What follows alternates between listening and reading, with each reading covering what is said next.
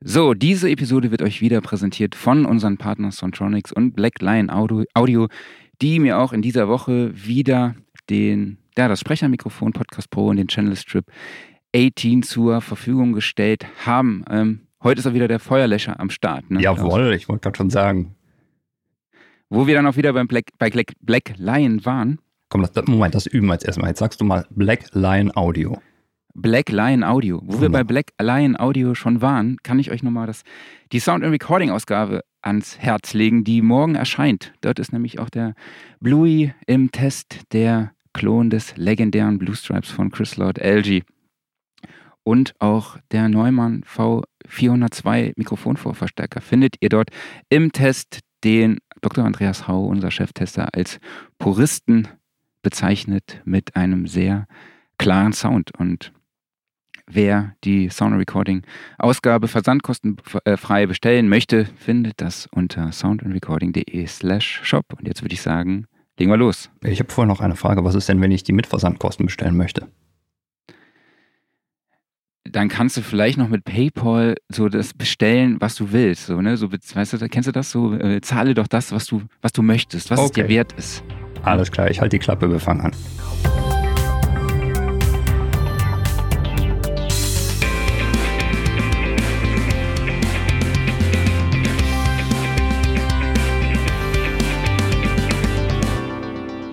Sound Recording Wochenrückblick, Ausgabe 34 sind wir, glaube ich, ja? Glaube ja. Hast du mitgezählt? Teilnahme, ja, 34.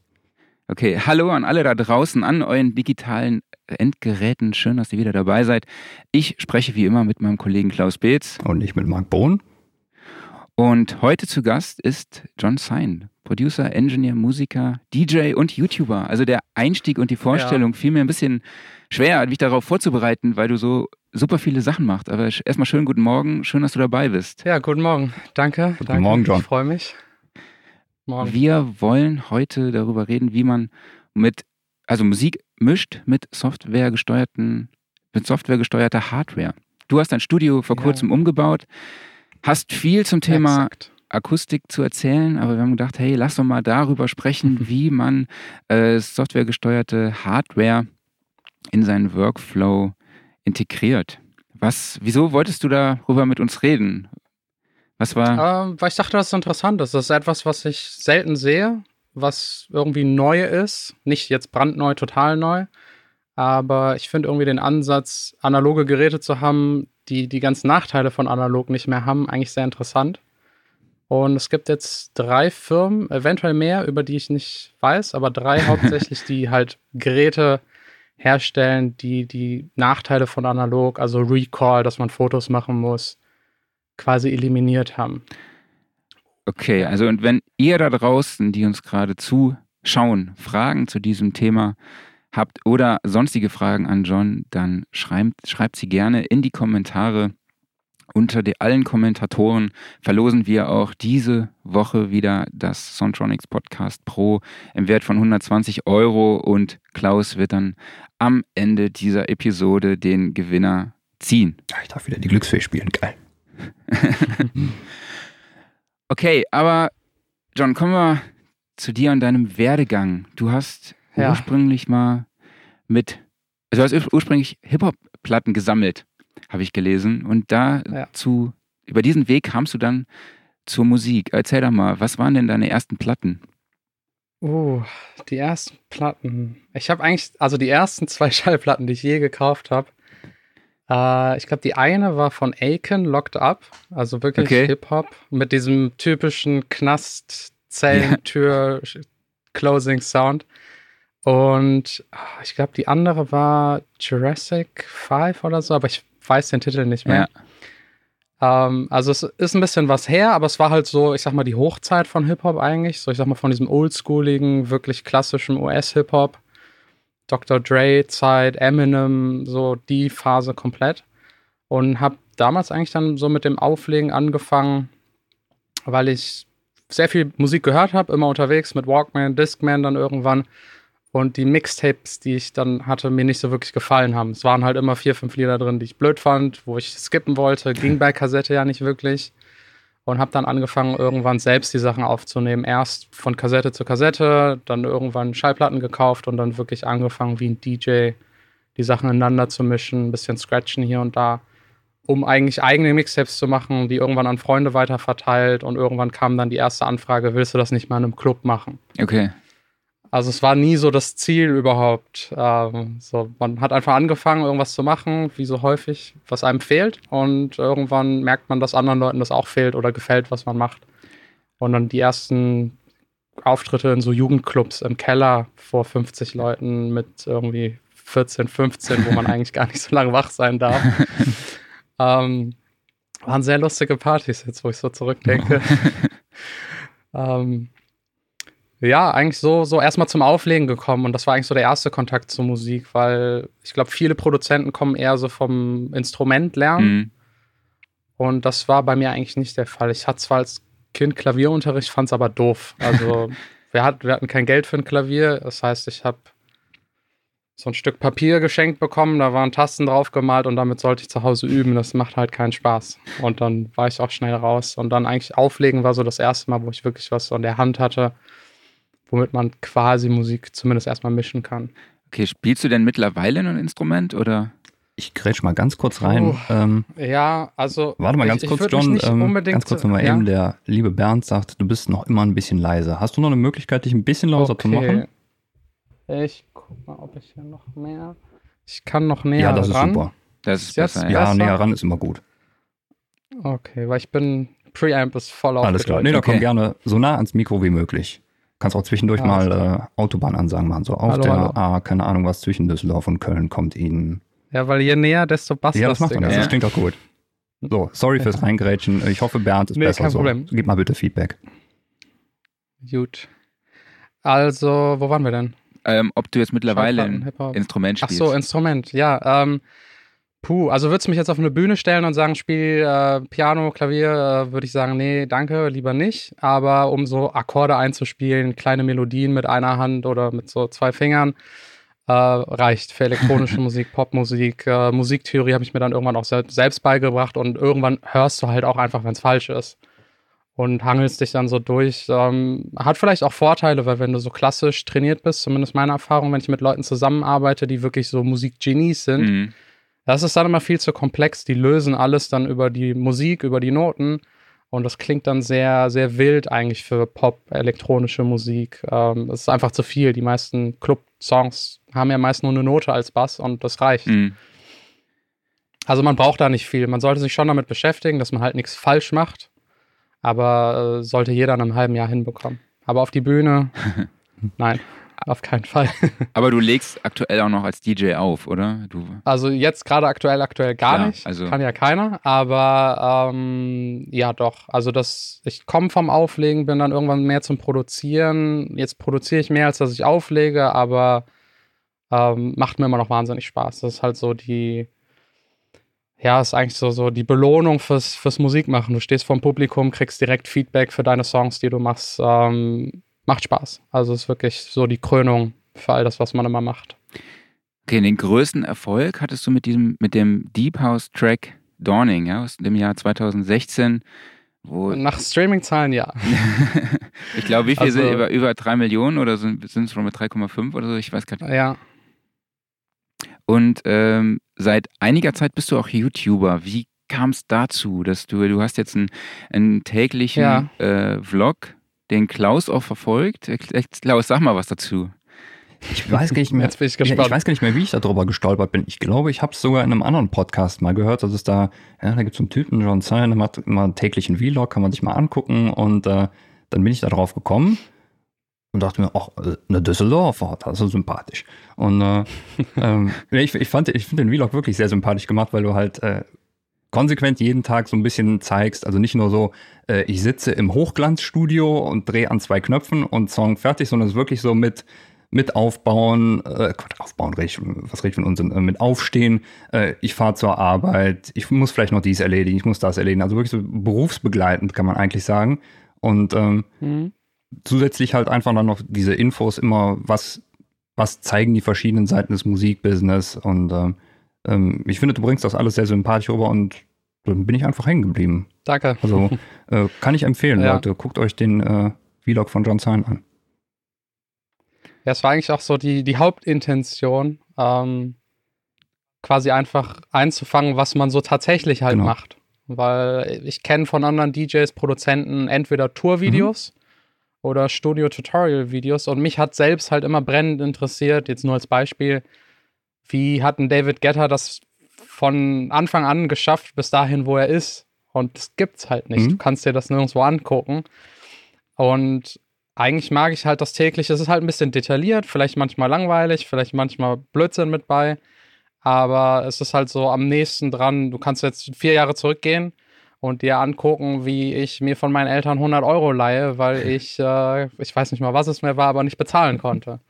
Und seitdem Studio gewechselt, Leute eingestellt, also so ich vergleiche das immer wie mit so Mafia-Filmen, wo die immer ganz ja. klein anfangen und dann irgendwo landen. Und das finde ich ganz spannend, das einzufangen. Hat halt halt immer das Risiko, wenn man das auf seinem eigenen Leben basiert, dass es halt auch schief gehen kann. Ja. Passiert auch manchmal, aber das ist halt irgendwie auch drin und Teil dessen und die Leute honorieren das, glaube ich, auch, dass es dann ehrlich ist. Also wenn ein Label mich bescheißt, nicht bezahlt, rede ich drüber, ohne Namen zu nennen. Ähm, hat auch Management eine Zeit lang, die nicht wirklich was gemacht haben, auch abgehakt. ist alles drin. Alles, was so passiert. Ja, und gerade das finde ich ist halt wirklich diese interessante Sache. Also, wenn es Parts gibt, die ja. die Leute langweilen, haben sie immer noch die schöne Funktion, mal kurz vorzuspulen. Aber halt gerade dieses Detaillierte und eben dieses, äh, wenn du gerade sagst, wie, wie ist denn David Getter da hingekommen? Äh, wie hat der eigentlich seine Steuererklärung gemacht? Ne? Oder was ist bei dem alles ja. passiert? Das wäre mal wirklich interessant zu wissen. Und deshalb ist es einfach äh, weil du da, glaube ich, auch noch relativ einzigartig mit bist auf der Welt. Also mir würden jetzt zumindest nicht viele ja, andere glaub. einfallen, die auch sowas machen, wenn überhaupt einer. Und das nächste wäre wahrscheinlich Led Beglug noch, der macht das wöchentlich. Mhm. Aber äh, bis, da er das wöchentlich macht, wesentlich themen, themenbasierter. Mhm. Bei mir ist eher so, ich mache das, was ich eh mache an dem Tag und versuche in dem Tag dann ein Thema zu finden. Sagen wir, ich baue jetzt äh, das Studio um, verkabel alles neu. Dann ist das Hauptthema, wie verkabelt man ein Studio, aber es basiert halt auf dem, dass ich an dem Tag das wirklich verkabel. Passiert dann auch manchmal, dass du vier Stunden verkabelst, irgendwas Falsches, das nochmal machen musst. Das ist dann halt auch ja, drin. Klar. Aber so ist es so halt. Ist es halt ne? Und es ist auch, glaube ich, ich super für viele Leute, die jetzt irgendwann anfangen wollen, äh, professionell Musik zu machen, dass sie einfach mal sehen, es ist halt nicht immer nur irgendwie High Life und Glitzer, Glitzer, sondern da ist halt auch nee. ganz viel Schattenseite mit dabei und ganz viel Arbeit mit drin. Und ja. äh, dass man einfach mal so ein bisschen auf den Boden der Tatsachen geholt wird. Ja, ich glaube, es ist auch wichtig, dass die Leute sich dann auch wieder darin erkennen, ne? ja. dass dir auch Sachen passieren, die denen vielleicht auch schon mal passiert sind. Ja? Also dass nicht ja, alles definitiv. irgendwie überall perfekt läuft. Also gerade wie gehe ich mit Sängerinnen um, die Verträge, ähm, wie eine Session abläuft. So, ich glaube, jemand, der gerade anfängt, Musik zu machen, hat noch nie wirklich gesehen, wie jetzt ein Song geschrieben wird tatsächlich. Und ich lade dann halt Sängerinnen, Songwriter ins Studio ein, filme das Ganze, die Leute kennen, lernen die kennen und ein halbes Jahr später, wenn ich mich beeile, ist der Song dann fertig. Also du siehst von Entstehung, Aufnahme jeden Tag und das Mixing, das dann Monate dauert, hm. ähm, wie es dann tatsächlich vonstatten geht und wie lange sowas auch dauert, weil ich sag mal, bei, bei einem Martin Garrix, du kriegst nur noch mit, da kommt jeden Monat ein Song raus. Aber mich würde interessieren, welche Maschinerie so dahinter mhm. steckt, die das alles möglich macht, weil das ist ja dann nicht nur er, und das wird halt alles nicht so wirklich geteilt. Das ist so ein bisschen Märchenstunde, was so an die Öffentlichkeit geht. Und ich finde eigentlich das wirklich interessanter. Ich würde jetzt auch dem Martin Garrix nicht sagen, dass er irgendwie das schlecht macht, weil er jemanden hat, der ihm hilft oder so. Ich finde es einfach interessant zu wissen, wie entsteht wirklich ja. so ein Song von A bis Z. Du hast ja schon dein Studio angesprochen und auch deine Angestellten. Ja. Äh, erzähl doch mal, wie der Studiobetrieb bei dir aussieht oder wie, wie ist dein Studio aufgebaut? Ähm, das variiert so ein bisschen über die Zeit, aber gerade jetzt aktuell ähm, habe ich drei Leute da, die dreimal die Woche kommen. Also zwei Tage die Woche bin ich komplett alleine hier. Zum Beispiel heute habe ich Ruhe, kann meine Musik machen, keiner fragt mich was, weniger Telefonate, schiebt die E-Mails beiseite. An den anderen drei Tagen, ähm, wir, haben, wir bieten halt verschiedene Sachen hier im Studio an. Ähm, wir haben DJ-Kurse und Musikproduktionskurse. Das hatte ich vor zwei Jahren angefangen, als ich das Studio neu hatte, weil das Studio eigentlich zu groß und zu teuer für mich ist. Aber weil es so cool ist, habe ich es doch gemacht und halt dann überlegt, wie kann man noch zusätzlich Geld machen mit zusätzlichem Raum. Mhm. Und habe dann halt angefangen, diese Kurse anzubieten. Das läuft auch relativ gut. Also gerade jetzt in den Ferien kommen relativ viele Leute. Und die Angestellten kümmern sich dann halt um die Kurs, um die, um die Vergabe der Termine, geben die Kurse auch. Also ich habe mittlerweile das so aufgebaut, dass ich damit nichts zu tun habe, im Grunde genommen. Was mir auch ganz recht ist, äh, weil das doch sehr zeitintensiv ist und mein Hauptziel eigentlich Musik machen und Videos machen ist. So, das macht mir Spaß. Das kann kein anderer von denen machen oder übernehmen. Ähm, darauf fokussiere ich mich. Dann ab und zu mischen wir was für Leute oder mixen was für Leute, äh, mixen was für Leute oder mastern was für Leute. Ähm, wir haben unten noch ein zweites Studio mit Vocal Booth, das kann gemietet werden. Ähm, wir bieten an für junge Produzenten, wie ich selbst auch vor vier, fünf Jahren war, dass sie hier einfach Akustik nutzen können, Boxen nutzen können, laute Musik machen können, sich ein bisschen austoben und das für extrem, extrem niedrige Preise. Also die Kurse sind im Moment bei 20 Euro die Stunde und das Studio Mieten für den ganzen Tag ist äh, zwischen 80 und 100 Euro. Also es ist, ich kenne keinen in Düsseldorf, der das dafür anbietet. sagen, das ist wirklich also, gut bezahlbar. Ja.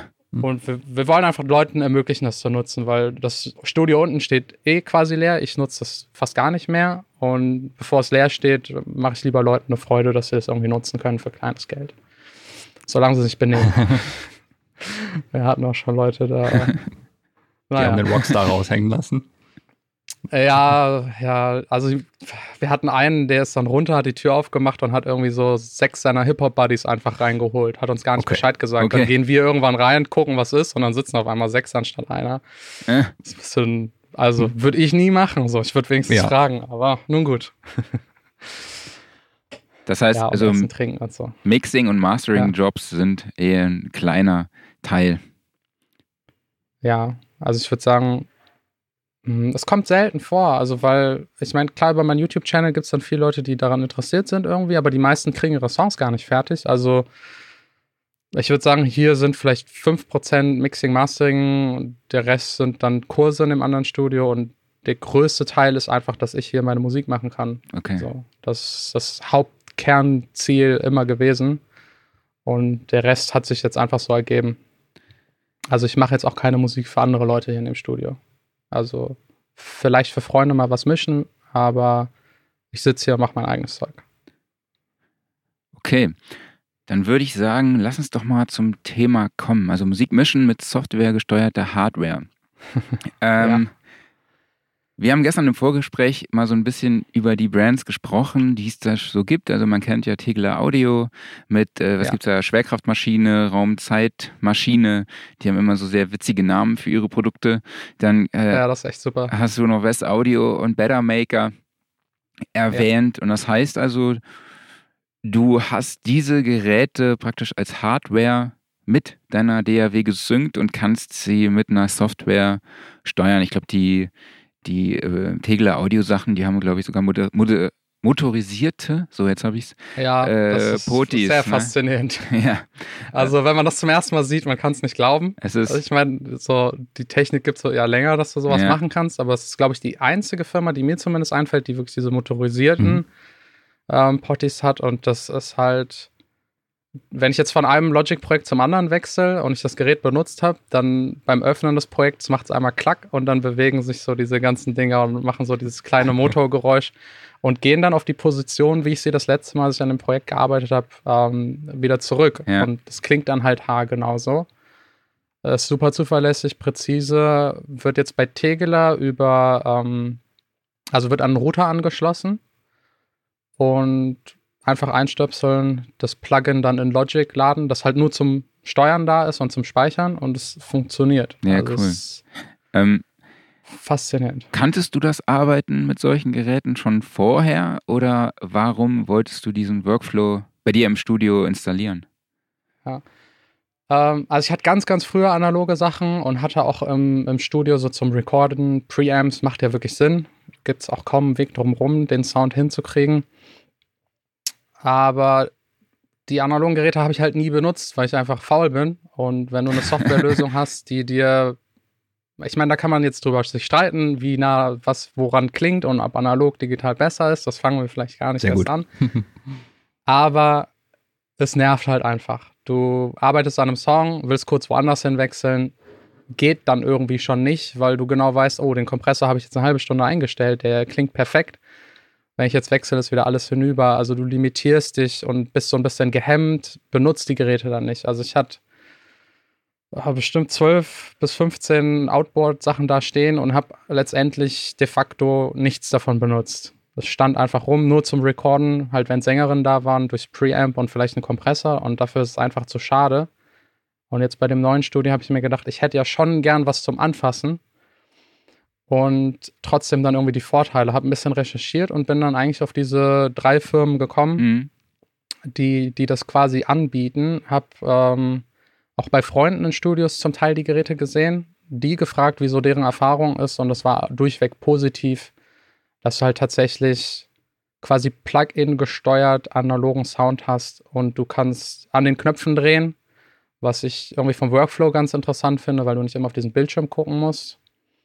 Oder ich habe jetzt von Tegler diesen Cream RC da, den hatte ich letztens auf einer Vocal-Gruppe und anstatt jetzt in Logic auf den Kanal zu gehen, mir den Fader rauszusuchen, habe ich halt einfach an dem Gerät eben den Output um dB gesenkt und habe halt alle Vocals reduzieren können und das ist irgendwie cool. Das ist schwer zu beschreiben. ist ein bisschen auch Spielerei so, aber es, es macht Spaß und man, man nutzt die Geräte dann auch tatsächlich.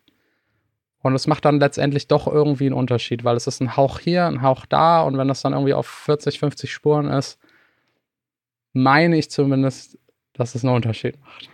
Du hast den Cream RC schon angesprochen, das ist glaube ich der Mastering EQ, richtig? Oder ich Genau, der ist so, der ist so, also ist ein EQ und Kompressor in einem Gerät. Ich würde sagen, das ist deren Bestseller-Einsteigergerät, wenn man so analogen Sound auf hohem Niveau haben will. Mhm.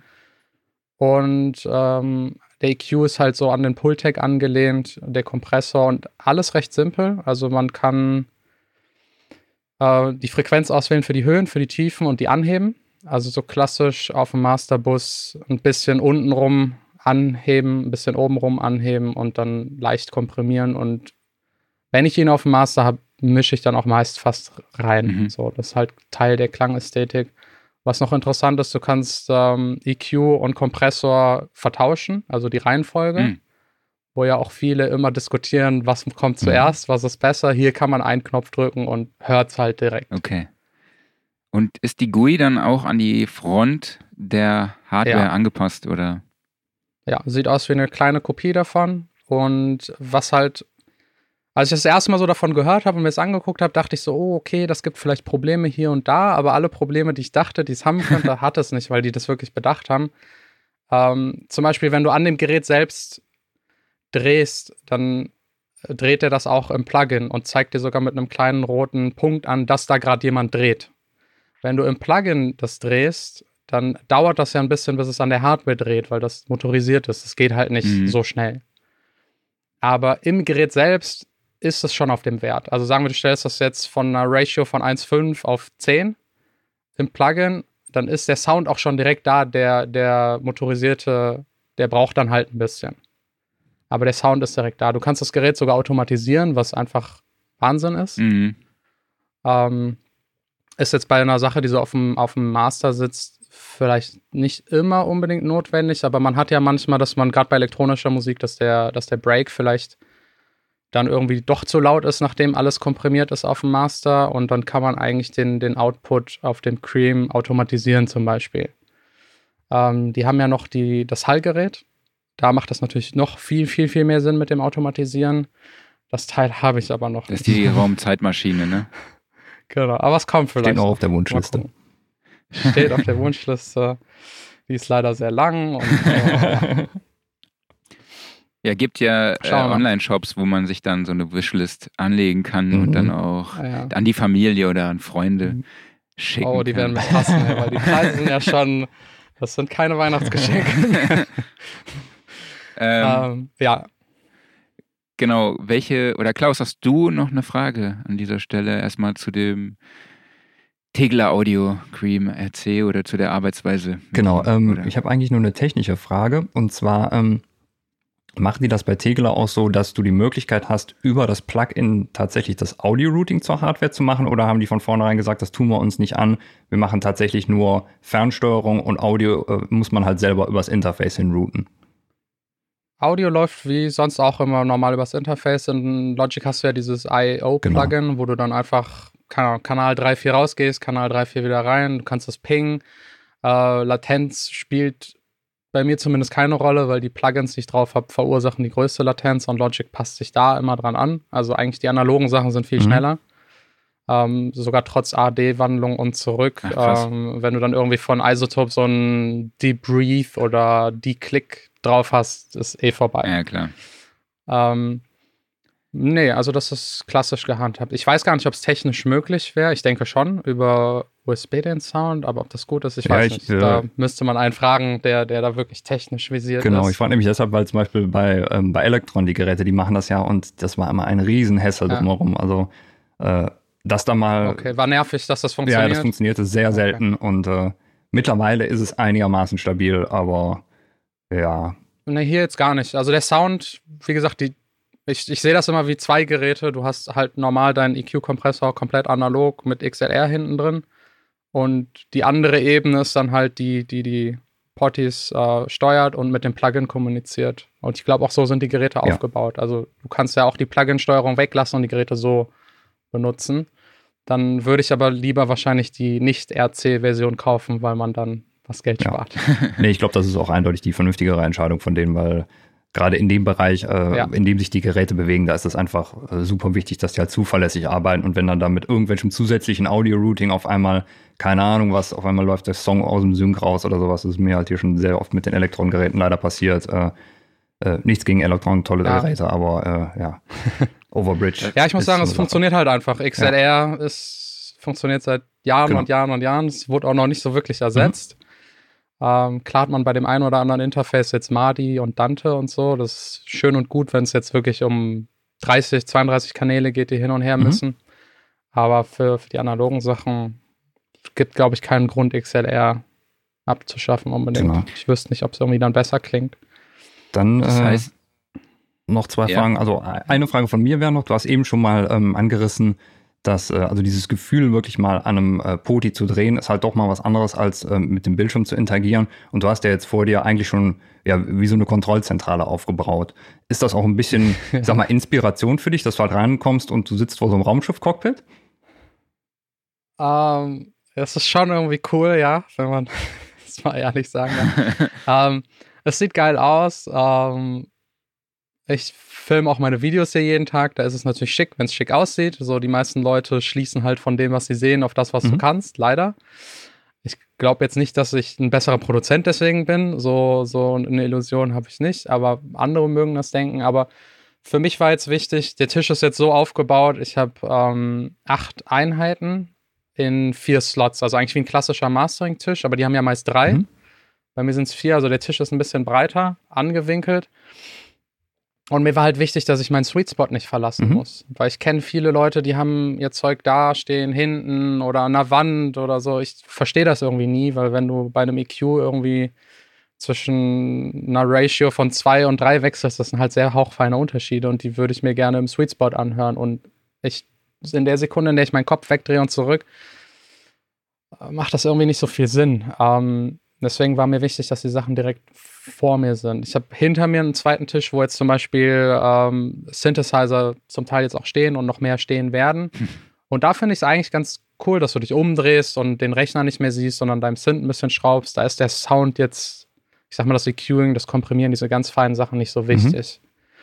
Aber die, die feinen Einstellungen, gerade bei diesen Better Maker Sachen, äh, das sind dann echt so 0,34 dB. Das macht keinen Sinn, wenn du halt durch den halben Raum musst. Ja, stimmt. Wir, wir, wissen ja alle, wie so, wenn man irgendwie so einen Bass-Testton anmacht bei 50 Hertz und durchs Studio läuft, oh ja. das ist erschreckend. das stimmt.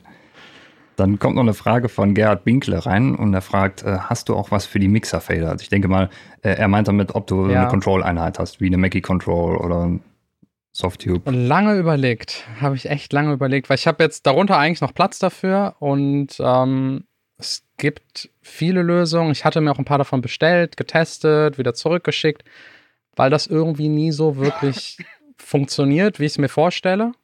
Gerade weil die meisten auf alle DAWs ausgelegt sind und dann funktioniert es auf, auf keiner so wirklich hundertprozentig. ähm, von einem Freund, der hat auch so motorisierte, die machen halt ständig Mhm. Geräusche, was auch so ein bisschen nervt. Und jetzt im, im Projekt irgendwie, die haben ja meist nur acht Kanäle oder 16 und du wechselst dann auf andere Spuren, dann machen alle einmal klack, klack, klack, klack. Ähm, und manche von denen haben eine schlechte Auflösung, also dass du den, den motorisierten Fader bewegst und das ist dann irgendwie direkt ein Unterschied von einem dB oder so in, in der DAW. Ähm, und die Hochauflöseren sind wieder teurer. Ich bin so daran gewöhnt, das im Rechner zu machen mit den Fadern, dass das irgendwie für mich nicht in Frage gekommen ist. Ich habe kein Gerät gefunden, das so alles geboten hat, was ich wollte. Und äh, die Testgeräte, die ich da hatte, habe ich halt immer gemerkt, ich benutze Mhm. es nicht so. Ist halt für mich persönlich. Ähm, ich glaube, es macht halt Sinn für Leute, die so ganz klassisch vor 10, 20 Jahren im Studio an so einem riesen Ding saßen und das halt gewohnt sind. Hatte ich nie. Nee. Also ich kein Vorteil für mich im Moment. Aber vielleicht finde ich irgendwann ein Gerät, das dann alles irgendwie macht, was ich gern hätte. Dann vielleicht doch, aber im Moment nicht. Okay. Wir haben die Softube Console One übrigens im Test gehabt. Also könnt ihr gerne mal in der Sound Recording gucken. Ist es etwa die, die morgen erscheint? Ich bin gerade am überlegen, ob es jetzt in dieser Ausgabe ist oder in der letzten Ausgabe. Nee, ist in der Ausgabe, die morgen erscheint. Okay. Genau, richtig. War ich doch noch. Ich bin noch nicht ganz wach, beziehungsweise ich bin schon lange wach, wie man, die Leute, die uns im Videopodcast sehen, äh, sehen mir das auch wahrscheinlich an. Ich fühle mich so, wie ich aussehe, aber was macht man nicht alles, um die NHL-Playoffs zu verfolgen? Ähm, Ah. okay, du hast ja Better Maker schon angesprochen. Das ist auch eine Ja. Brand, die solche Hardware herstellt. Du hast mir auch erzählt, dass die sogar aus Polen kommen. Das war mir auch, Genau. auch relativ neu. Äh, welche Hardware besitzt du denn von Better Maker? Ich äh, habe den Mastering EQ, den Mastering Kompressor und den Mastering Limiter. Ach, krass. Das sind so deren Haupt drei Teile. Die haben noch einen vierten, ich glaube, das ist so ein SSL-artiger, der sieht aber ein bisschen anders aus und die hatten früher auch so 500-Serien-Sachen. Okay. Damit haben sie eigentlich angefangen. Die haben die jetzt aber eingestellt, also die gibt es nur noch gebraucht zu kaufen oder man hat sie schon. Die vertreiben die nicht mehr. Äh, hatte auch mit dem, mit dem Chefhersteller, also direkt auch telefoniert und so, ist ein netter Typ, sehr jung. Ähm, ich finde einfach Wahnsinn, was der, was der da auf die Beine gestellt hat. Einfach, dass du Geräte hast, die so gut sind. Also Mhm. gerade der Limiter, jetzt wo ich den habe, möchte ich den nie wieder abgeben. Verstehe. Ja, cool. Was, die sind auch relativ hochpreisig, die Sachen, ne, von Better Maker. Ich Ja. habe jetzt mal den Ja. Mastering Equalizer rausgesucht. Der kostet 3,5. Teuer, aber hat halt alles, was man sich so wünschen kann. Also der ist wie drei in einem, äh, wenn nicht sogar mehr. Also du hast komplett äh, MS-Modus, kannst halt äh, Mitte und Seite ähm, komplett getrennt voneinander EQen, was in so Geräten eigentlich sehr selten ist. Das ist ja meist eine Sache, die man dann eher in Software macht. Hm. Zum Sound kann ich noch nicht ganz so viel sagen. Ich habe ihn jetzt noch nicht verglichen. Das Studio ist noch nicht ganz fertig. Mhm. Also von der Bedienbarkeit funktioniert halt alles, wie es funktionieren sollte. Du hast bei den Geräten jetzt keine motorisierten, sondern so endlos Drehknöpfe. Mhm. Dafür dann aber ein Touch-Display in der Mitte. Mhm. Und das finde ich irgendwie cool, weil die meisten analogen Geräte machen halt, also versuchen so das Alte wieder neu aufzulegen. Eigentlich alle durch die Bank weg. Und das finde ich irgendwie langweilig. So, warum macht nicht einer mal was, was heute so, was man halt heute so Stimmt. braucht und heute so funktioniert und auch so nach heute klingt, weil ich will halt nicht immer alt Mhm. klingen. Ähm, viele haben ja diese Illusion, dass so alt gleich gut ist bei Audio. Ich weiß nicht warum. ähm, vielleicht Nostalgiegründe und es ist auch lustig, manche, manche Plugins, die auf alt machen, klingen älter als das Original, weil die das dann so überkompensieren. Aber ich vergleiche das immer gerne so. Waves zum Beispiel macht viele so alte Sachen als Plugin und Isotope macht einfach neue, geile Sachen. Mhm. Äh, neue, die es so einfach noch nicht gab, mit Möglichkeiten, die es noch nicht Mhm. gab oder die, an, an die jetzt keiner denkt. Und ich mag halt Firmen einfach, die vorwärts denken und äh, keine Abstriche beim Sound machen. Und Isotope macht das sehr, sehr, sehr schlau. Deren Plugins geht ja fast gar nicht ohne. Und bei den Beathermaker Sachen haben wir dasselbe, ungefähr dasselbe Denken halt in, in Hardware analog.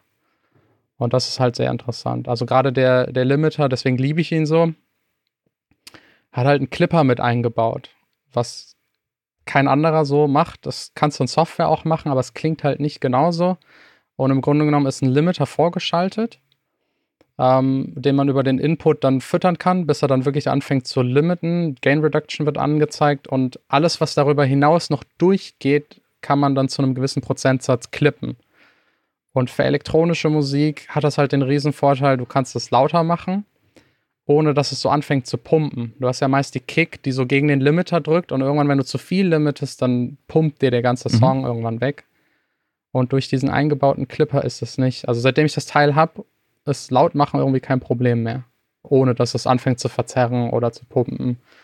Ähm, Coloring ist mit eingebaut, also dass du harmonisch irgendwie Verzerrungen mit einbauen kannst zu einem gewissen Prozentsatz, zu einem gewissen Drive. Ich würde sagen, das Ding ist zumindest meiner Meinung nach so der beste Limiter auf dem Markt, gerade für elektronische Musik. Ähm, würde jetzt aber keinem empfehlen, unbedingt diese Riesenmenge an Geld auszugeben, weil man ja dann doch in Software relativ nah dran kommt. Das ist dann so, hm es kommt halt darauf an, wie viel man damit macht. Also einem Mastering-Ingenieur oder jemanden, der viel Mixing macht, würde ich es auf jeden Fall empfehlen. Ich glaube auch, dass äh, Pretolesi und so, der viel für David Getter und so macht, der benutzt das Teil auch immer auf dem Master. Für einen Anfänger ist es unnötiger Overkill. Da würde ich lieber sagen, zahl 60 Euro für einen Mastering-Ingenieur. Es wird besser, als wenn du es selbst machst. Ja. Das heißt, du Muss masterst, halt du masterst deine Tracks dann halt auch direkt selber. Ja, den, also ich habe jetzt den ersten hier im neuen Studio gemacht mit dem Equipment. Den habe ich komplett selbst gemastert würde ihn dann aber vor Veröffentlichung tatsächlich nochmal zu einem Mastering-Ingenieur schicken, meines Vertrauens, und okay. gucken, wie weit meins ist. Mhm. Also den Test würde ich noch einmal machen. Ähm, war halt immer in der Vergangenheit, also ich, ich habe einen Mastering-Ingenieur, dem ich halt vertraue und ähm, häufig machen die Labels das ja dann. Und manchmal kriegst du halt was zurück, was irgendwie nicht mehr so deins ist. Entweder schlechter, wobei wir dann wirklich über kleine Prozentsätze reden, die so im Geschmacksbereich sind. Und wenn du halt das Master direkt ablieferst, hast du halt volle Kontrolle.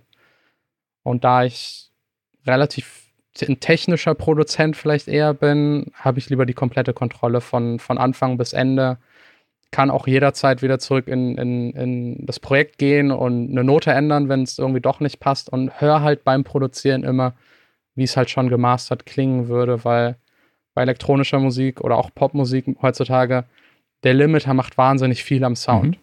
Also das ist Teil der Klangästhetik, es muss so ein bisschen an die Wand gefahren sein und das beim Produzieren schon hören zu können, hilft einem. Ähm, bei dem Gerät jetzt zum Beispiel sehe ich auch die ganze Zeit die Gain Reduction auf dem Display. Und wenn ich jetzt Kick und Bass abmische, schiele ich immer so drauf. Und wenn ich irgendwie sehe, okay, der, der Bass reduced jetzt mein Gain irgendwie um das Vierfache wie die Kick, dann weiß ich, okay, das ist einfach mhm. zu laut. So. Mhm. Das funktioniert am Ende nicht. Und du musst bei elektronischer Musik eigentlich mit Lautheit im Hinterkopf auch schon produzieren, weil du am Ende dann das sonst nicht so hinbekommst. Mhm. Und wenn wir jetzt so David Getter Sachen nehmen oder so, da werden halt Frequenzen verschoben in Bereiche, wo wo es halt lauter wirkt. Unten wird ein bisschen weggekattet auf, mit so Tricks, dass es doch nicht nach weggekattet klingt, damit es einfach laut und fett klingt. Und gerade bei so Club-elektronischer Musik, so, wenn es nicht fett klingt, ist es halt nicht cool. Ist es halt so nicht cool. Es. so, es geht ja, es ist eine sehr technische Art, Musik zu machen heutzutage mhm. eigentlich. Es ist so viel Sounddesign, gerade so bei Dubstep. Es muss saturated sein bis zum geht nicht mehr.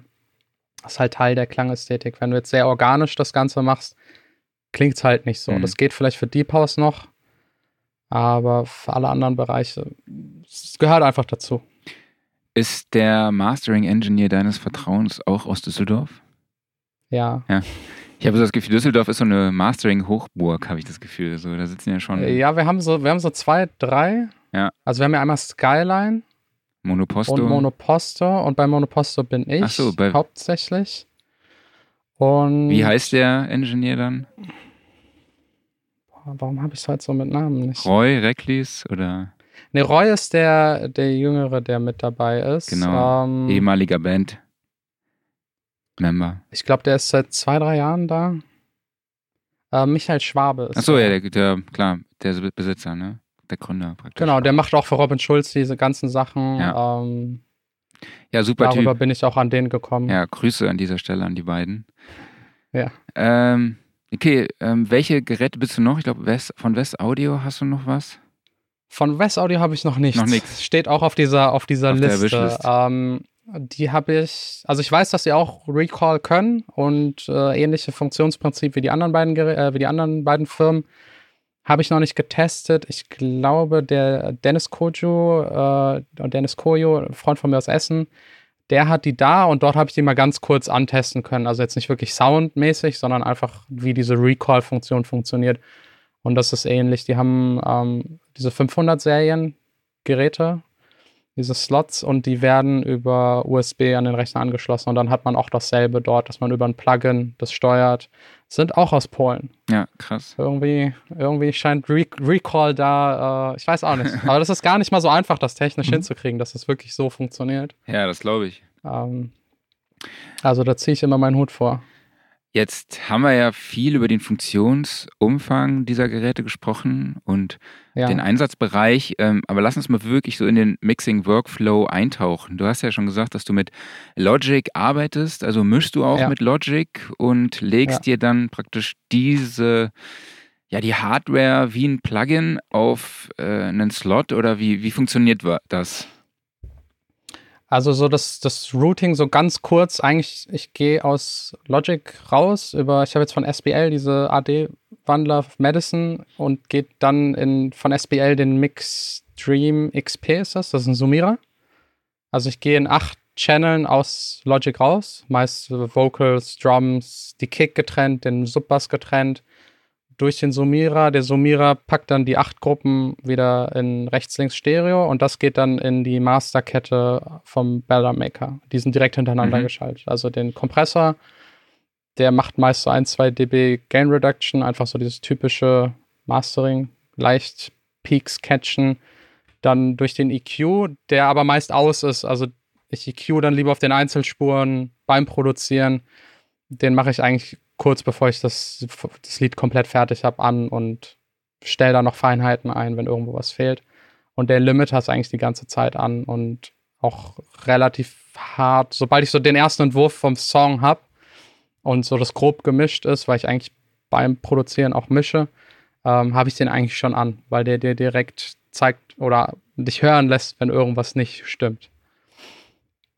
Ähm, das heißt im Grunde genommen, von den acht Gruppen über den AD-Wandler in den Summierer und dann durch die ganzen Teile, durch die Weathermaker-Sachen und dann wieder in den Rechner rein. Und von Tegler, das benutze ich auf einem, auf Kanal 3 und 4 mit diesem IO-Plugin in Logic. Und habe ich letztens mal Vocals gehabt, irgendwie spaßeshalber. Wie gesagt, das Teil ist auch komplett neu für mich, wird immer noch getestet. Äh, beim, bei einem anderen Song habe ich es mal auf die Drums gepackt. Manchmal packe ich es auch noch zusätzlich auf den Master. Und dadurch ist halt alles recallbar. Also ich kann von Mhm. Projekt zu Projekt wechseln, weil der Summierer, an dem stelle ich gar nichts um. In Logic ist ja gespeichert, wo ich was wie hingeroutet habe. Und habe damit eigentlich so einen Workflow, wo mich nichts nervt. Das war mir wichtig. weil sobald mich was nervt, mache ich es nicht und dann brauche ich es auch nicht.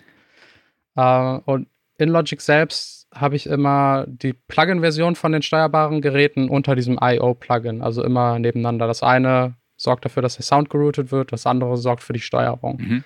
Das ist vielleicht das Einzige, was so ein bisschen nervig ist, aber wenn du das halt einmal drin hast in, in deinen Presets, ähm, ist das eigentlich kein Problem. Oder in deinem Autoload-Template, das du benutzt. Da ist alles fertig. Das heißt, ich kann direkt loslegen mit Produzieren. Okay, äh, Klaus, hast du an dieser Stelle zum Workflow noch eine Frage?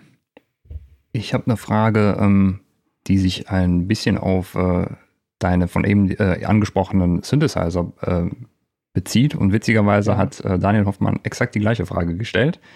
Und zwar ähm, äh, ist da eigentlich die Frage, wie du da das Recalling machst, weil die wenigsten Hardware-Synthesizer haben ja wirklich dieses, sie liefern ein Plugin mit, dass du darüber das komplette Recalling fährst, sondern du musst immer noch irgendwelches MIDI-Routing im Host machen, MIDI-Befehle senden oder externe Tools wie jetzt er Ja, zum Beispiel ja. MIDI-Quest nutzen. Äh, wie sind da deine Erfahrungen und wie machst du das?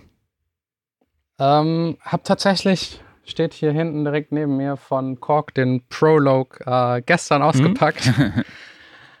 ähm, da hast du halt nicht diese ganzen also es geht halt einfach nicht, dass das fully recalls. Die wenigsten können das. Es gibt ein paar, die so im Ansatz das versuchen. So wirklich klappt das, glaube ich, auch nicht. Also bei Synths, du kannst ja das MIDI aus Logic dir rüberschicken an den Synth, der spielt das dann für dich und schraubst am Sound und dann nehme ich es eigentlich auf. Ähm, also alles, was in, in meinen Rechner reingeht, sei es Vocals, Gitarre, läuft durch Preamps, Kompressoren und EQs, die ganz klassisch analog nicht recallbar sind. Weil das machst du halt einmal, als während du es aufnimmst und echt, es kommt viel, viel zu selten vor, dass du das irgendwie noch ändern willst. Du stellst die Sachen ja auch fein ein. Du übertreibst ja jetzt nicht mit dem EQing auf einem Vocal, das du aufnimmst, sondern schneidest vielleicht nur unten was rum, damit du den Dreck nicht direkt mit aufnimmst. Ähm, da geht's leider nicht, habe ich so auch nicht vorgesehen. Die die Synths sind eher dann so für Inspiration, werde ich auch sicherlich nicht in jedem Song immer verwenden. Mhm. Also es, wie gesagt, bei elektronischer Musik ein Bass aus Serum oder Omnisphere, das klingt halt schon mega geil. Mhm. Und ist zuverlässig, äh, viele von den analogen Synths, die klingen halt so ein bisschen langweilig, weil die, du hast halt deine Sägezahn und dein Sinus und mischt das irgendwie zusammen. So, das hatten wir alles. Und was Serum dir zum Beispiel bietet mit Wavetables, geht kaum bei Geräten. Jetzt hier dieser Prologue von Korg hat tatsächlich einen, quasi einen dritten Oszillator, in den man Wavetables laden kann. Mhm. Bin ich noch nicht zugekommen. Es sind ein paar mit dabei direkt. Der klingt halt dadurch so, man kommt so ein bisschen näher an Serum irgendwie ran. Aber ähm, Total Recall bei, bei Sins vielleicht irgendwann mal, wenn es wirklich so funktioniert. Ja, ich finde so. Zum Beispiel der jetzt hier hat auch keine Endlos-Regler. Mhm. Also das heißt, wenn du das Preset wechselst und den Cutoff anfasst, springt es ja. erstmal dahin, wo er war. So. Nee. Ja, ich finde es auch interessant, dass da eigentlich bis heute noch relativ wenig passiert ist. Also so prominentes Beispiel wäre vielleicht immer noch cool. der Exos Virus von vor mittlerweile 10, 15 Jahren, der halt komplett ja. recallbar ist ich weiß, die neueren Novation-Sachen können das, aber ansonsten meistens über, über irgendwelche externen MIDI-Tools. Also wenn da die Hersteller einfach mal so einen kleinen Editor oder also was als Plugin mitliefern könnten, der dann einfach MIDI-Routing Ja, es wäre super. Wär super. Ja. Dass du, ja, würde ich sofort kaufen. Mhm. Ist denn. Also auf die Liste packen erstmal und dann. Also ist Recall praktisch für dich so der Hauptvorteil dieser Geräte? Ja, das eigentlich der Haupt also analoges Gear ist irgendwie sexy, es macht Spaß, es zu bedienen, aber es ist halt nervig, das zu benutzen tatsächlich. Und dieser Faktor ist halt dann damit weg. Und äh, das ist mir dann irgendwie wert, dass, wenn das sich in den Workflow so integrieren lässt, dass es halt einfach genutzt wird. Ich will nicht wissen, in wie vielen Studios, wie viel Tausende und Tausende von Euro an analogem Zeug mhm. rumsteht, was nur noch Bling Bling für den Kunden macht und nicht genutzt oh, ja. wird. Und das ist, das ist irgendwie dann schade. Und bevor ich dann Geld rausschmeiße für Sachen, die ich nicht benutze, dann lieber irgendwie 200, 300 Euro mehr. Es ist recallbar und ich benutze es tatsächlich. Ja. Ähm, Workflow, definitiv Vorteile. Über Sound können wir uns gerne mhm. streiten. Dann haben wir noch ähm, eine Frage von bei Maxis ja. und er fragt, was wäre denn ein guter Outboard-Limiter für kleines Geld? Wenn ich ganz ehrlich bin, würde ich sagen, keiner. Also, das ist halt immer das Problem bei analogen Outboard-Zeug. Wenn du wenn du die günstigen Sachen kaufst, sind die Plugins definitiv ja. besser. Wenn du die richtigen teuren Sachen kaufst, dann bist du so ein Hauch besser unterwegs. Ich würde. Nee, mir fällt keiner ein für kleines mhm. Geld. Ich meine, nee, würde ich tatsächlich irgendwie von Isotope oder von Waves, ähm, gibt es ja tausend Sachen. Das ist alles super. Bin ich komplett deiner Meinung.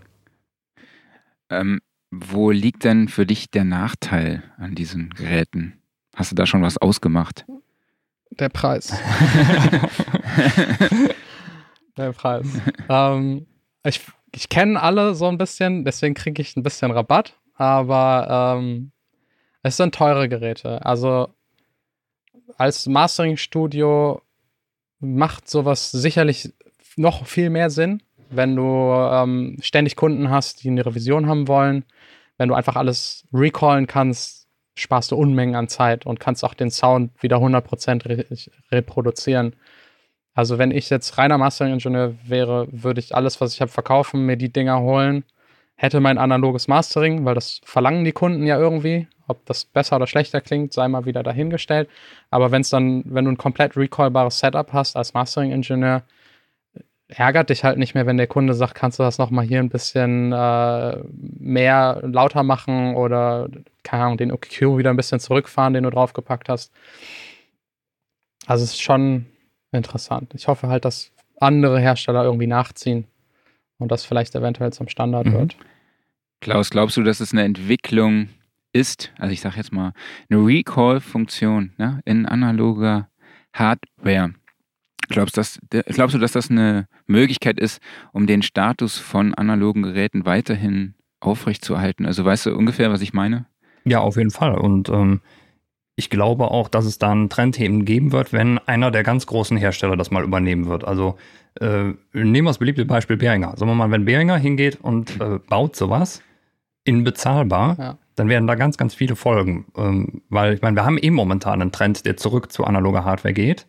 Und äh, wenn du dann halt wirklich die Dinger noch mehr wie ein Plugin benutzen kannst, du hast dann zwar immer noch das Problem, dass du sie halt nicht vervielfältigen kannst, aber eben du hast diese Recallbarkeit, die so viel, also den Workflow so viel einfacher gemacht hat und auf einmal ist das alles dann auch in der Hardware mit drin, dann auf jeden Fall. Und äh, klar, der Preis muss natürlich noch ein bisschen sinken.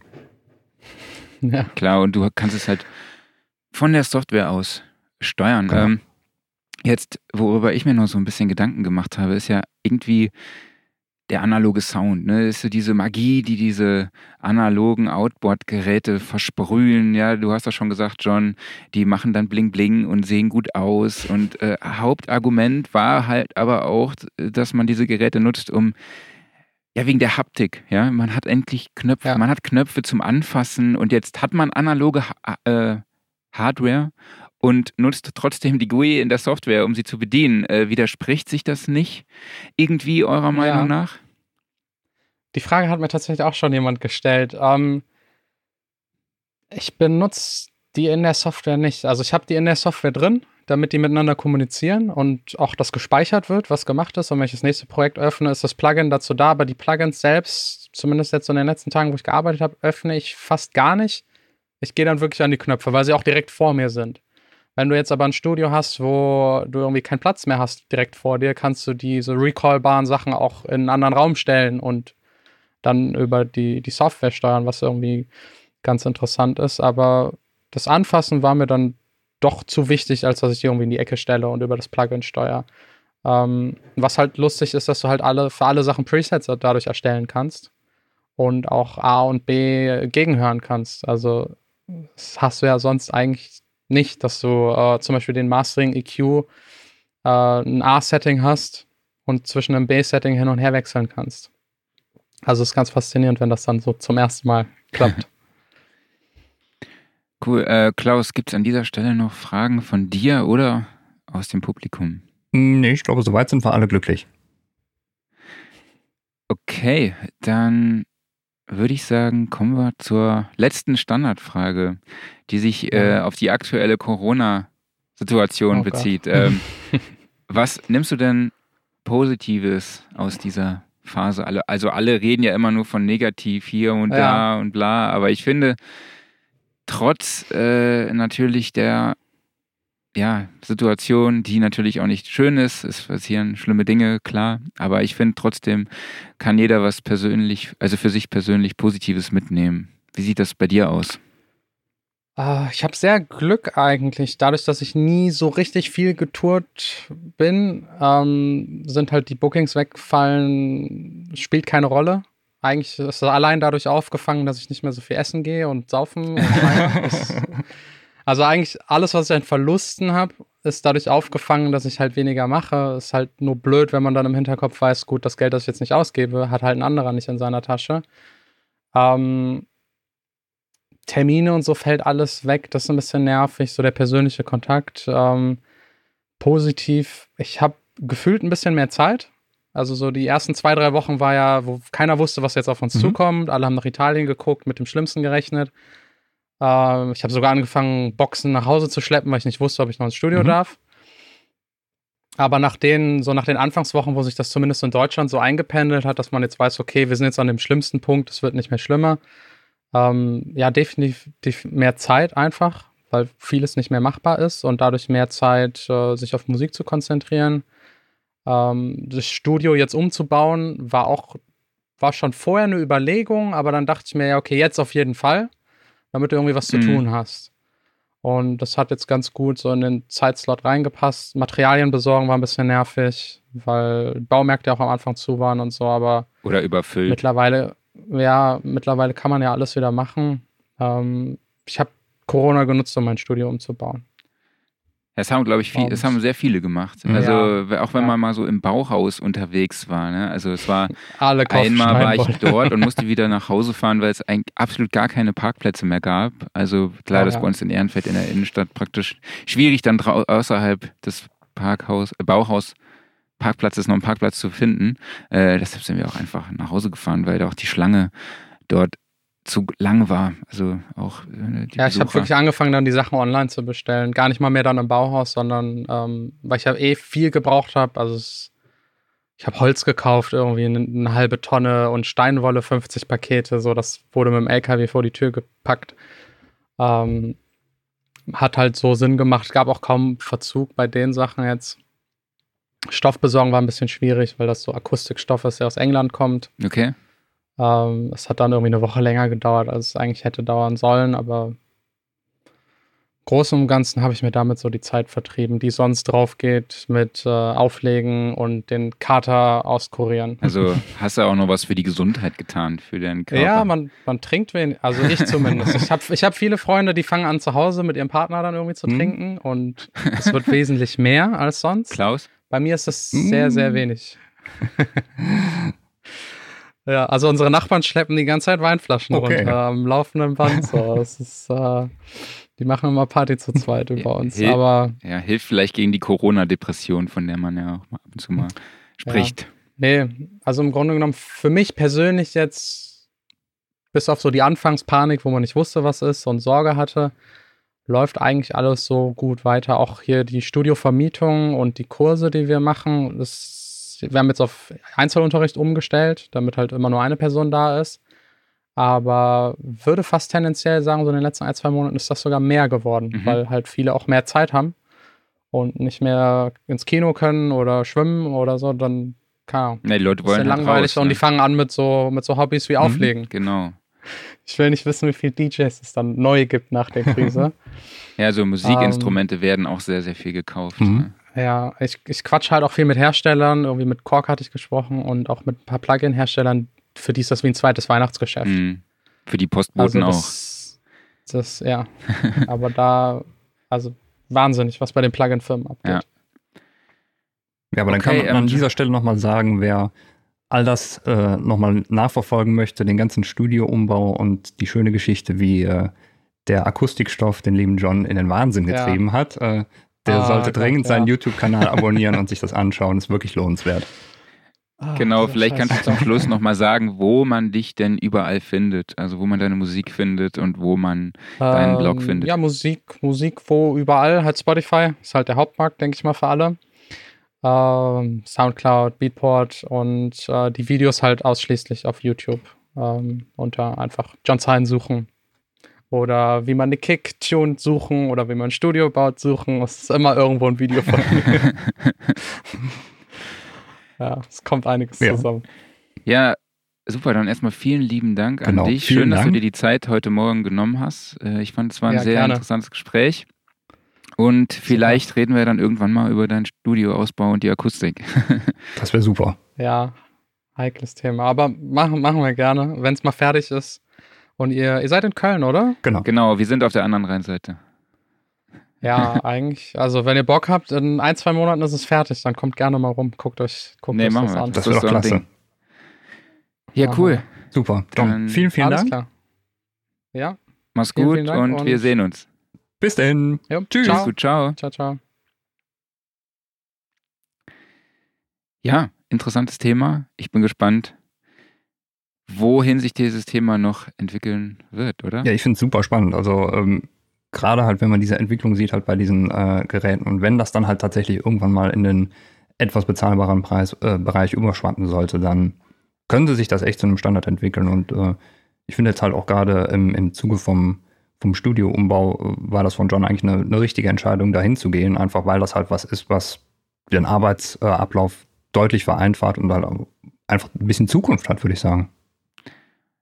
Ja, nennen wir es beim Namen, es ist einfach äh, Trend der Zeit, sag ich Ja. jetzt mal. Also man muss da, glaube ich, diese, diese Richtung gehen und vielleicht auch nicht unbedingt den zehntausendsten Klon von irgendwas herausbringen. Ne? Ja, das fand ich auch einen ganz schönen Punkt, den er gesagt hat. Also äh, es muss nicht immer, äh, es muss nicht immer alles Vintage sein, sondern äh, eine externe Hardware kann halt auch mal was Neues sein. Äh, ein Gerät, was halt einfach mal neu gedacht ist. Und da ist noch, glaube ich, ganz, ganz viel Luft nach oben. Ich fand halt auch sehr, sehr viele schöne Kommentare bzw. Zitate rausgehauen. Also ja, viele denken ja, man braucht analoges Zeug, damit es für den Kunden so ein bisschen bling bling macht oder Mhm. so. Das fand ich ganz witzig. Oder Ja. ähm, auch diese Sache ne, mit diesen Plugins, dass viele halt einfach hingehen und äh, klonen und Brands wie Isotope oder Waves äh, versuchen halt irgendwie, ne, ne, Isotope hat er ja im Speziellen genannt, Mhm. dass die auch neue Wege gehen, äh, Produkte rausbringen, also Software mit neuen Features, die sich eben die Lösungen bieten für ja, die moderne Zeit aktuell. Ne? Ja, genau. Aber Waves kann man an der Stelle ruhig auch mal nennen, weil die haben zwar ganz viele ähm, Klone von äh, Vintage-Geräten, aber sie haben halt auch viele Sachen, die, ähm, ja, die neu sind und die äh, entsprechend gedacht. Ich meine, man kann allein schon den Klassiker L2 oder sowas erwähnen. Das war auch keine Hardware, die nachgebaut, sondern es war einfach ein Limiter. Ist natürlich heute nicht mehr unbedingt up-to-date, aber wenn man sich so äh, die äh, Entwicklung der letzten Zeit anguckt, da gab es, ich habe leider auch hier mal wieder die Namen vergessen, äh, es gab dieses Drum-Tuning-Plugin, was ich ganz klasse fand. Ähm, es gibt diesen neuen äh, äh, superharmonischen Generator, ich glaube, Sub, der Submarine oder sowas, den fand ich super und äh, ja, und so weiter und so fort. Und der liebe Gerhard Binkler hat das Ganze schön zusammengefasst gesagt, ciao, sympathischer Mensch, kann ich mir anschließen. Definitiv.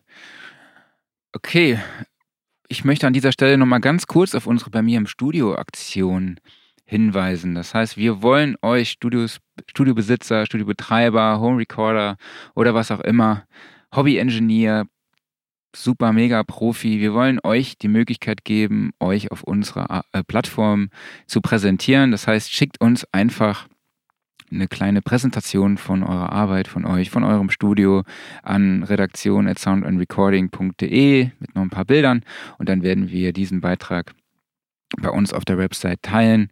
Und im Laufe der Zeit soll da ein Tonstudio-Guide für die deutschsprachigen Länder entstehen, der dann aber halt auch in den Websites von unseren Schwestermagazinen äh, Keyboards, Production Partner, Gitarre und Bass und Sticks integriert wird. Das heißt, man findet euch auch dort, wo die Musiker unterwegs sind. Und weitere Infos dazu findet ihr unter www.soundandrecording.de slash bei mir im Studio. Jawohl. So, wir haben ja gerade noch mal kurz einen Kommentar von bei Maxis, wo wir gerade bei Waves waren. Er sagt nämlich hier, ich finde, dass Waves ihre Plugins teilweise überarbeiten könnten. Da gebe ich dir auf der einen Seite recht. Auf der anderen Seite muss man auch sagen, Waves ist der einzige Hersteller, bei dem alle Plugins seit Anfang an konsequent laufen. Die ersten Waves-Plugins sind von Anfang der 90er. Und das ist in der äh, Computerwelt sehr, sehr lange her. Und die kannst du heute immer noch GUI. benutzen, weil sie immer noch gepflegt und unterstützt werden. Aber die GUI ist teilweise echt. Ja. Äh, Ist sie, das stimmt. Sie haben ja auch angefangen, ein paar von den ganz alten Klassikern so ein bisschen zu modernisieren. Aber ähm, da ist tatsächlich dann wirklich diese, ja, die Kompatibilität das Wichtigste. Denn da kannst du halt eine Session von Anfang der 90er theoretisch öffnen, wenn deine DAW das noch öffnet. Also die Plugins funktionieren dann halt noch. Ähm, und ich glaube, das äh, wirst du bei keinem anderen Hersteller finden. Genau, vielleicht kannst du die Settings dann in der Zukunft ja dann auf deinen Hardware-Equalizer rüberbeamen, Mhm. der Recoil die, der, der die Recoil-Funktion hat. Ne? Ja. Also, Wave hat ja zum Beispiel auch, oder hat, glaube ich, immer noch eine Hardware, nämlich den L2 als Hardware. ach, ja? Mhm. Hatte ich jetzt gerade nicht mehr so in Erinnerung. Okay. Aber du bist ja der Waves-Profi hier und jetzt haben wir, glaube ich, mal genug Product Placement für Waves gemacht. Ja. Jetzt kommen wir zu weiterem Product Placement. Genau. Äh, Die die News. Gear Corner, genau, News der Woche. Ich habe jetzt mal die News, die gestern Abend reinflatterte, an den Anfang gestellt, nämlich Zoom stellt den neuen PodTrack P4 Post Podcasting Recorder vor und gleichzeitig noch das ZDM1 Podcast Mic Pack. Da frage ich mich jetzt gerade mal zuerst, wer denkt sich solche Namen aus? Aber äh, gehen wir erstmal da darauf ein, was die Teile können. Also PodTrack P4 ist ein Rekorder, der speziell auf die Bedürfnisse von Podcastern zugeschnitten wurde. Also heißt, wäre eigentlich was für uns, ja. Wäre eigentlich was für uns, richtig. Genau, was kann das Teil, oder nee, fangen wir mal an. Wie findest du das Design? Eigentlich ganz gut. Also, es ist ja, so, ein, ja, wie sieht das aus? So ein bisschen Y-mäßig. Wie so ein überdimensionierter USB-Stick. Aber es liegt halt einfach nur flach vor einem und alle wichtigen Knöpfe sind auf der Oberseite. Also, ich finde es gut. Genau, also man kann, es gibt ja vier Mikrofoneingänge, vier XLR-Eingänge, also keine Kombibuchsen. Ähm, was haben wir noch? Vier Kopfhörerausgänge. Dann, ja, aber was ich, um nochmal auf die Optik zurückzukommen, ja, ich finde das Design, ich finde dieses Silber irgendwie nicht so cool tatsächlich. Mir gefällt das matte Design vom H6 oder jetzt auch vom neuen H8 irgendwie besser. Ich finde, ich will jetzt nicht irgendwie Brands nennen, aber es sieht schon eher so so Anfang der 2000er aus, finde ich jetzt persönlich vom Design. Also mir gefällt es echt gut. Ja, mhm. okay, gut. Wir haben einfach einen unterschiedlichen Geschmack. So ist es. Ähm, aber es muss ja nicht gut aussehen. Genau. Ja, es muss ja, muss ja funktionieren. Mhm. Und willst du mal die Features durchgehen gerade? Ja, können wir gerne machen. Also wir haben äh, vier Mikrofoneingänge ähm, mit, so wie ich das verstanden habe, auch äh, den aktuellen Preamps, die Zoom so hat.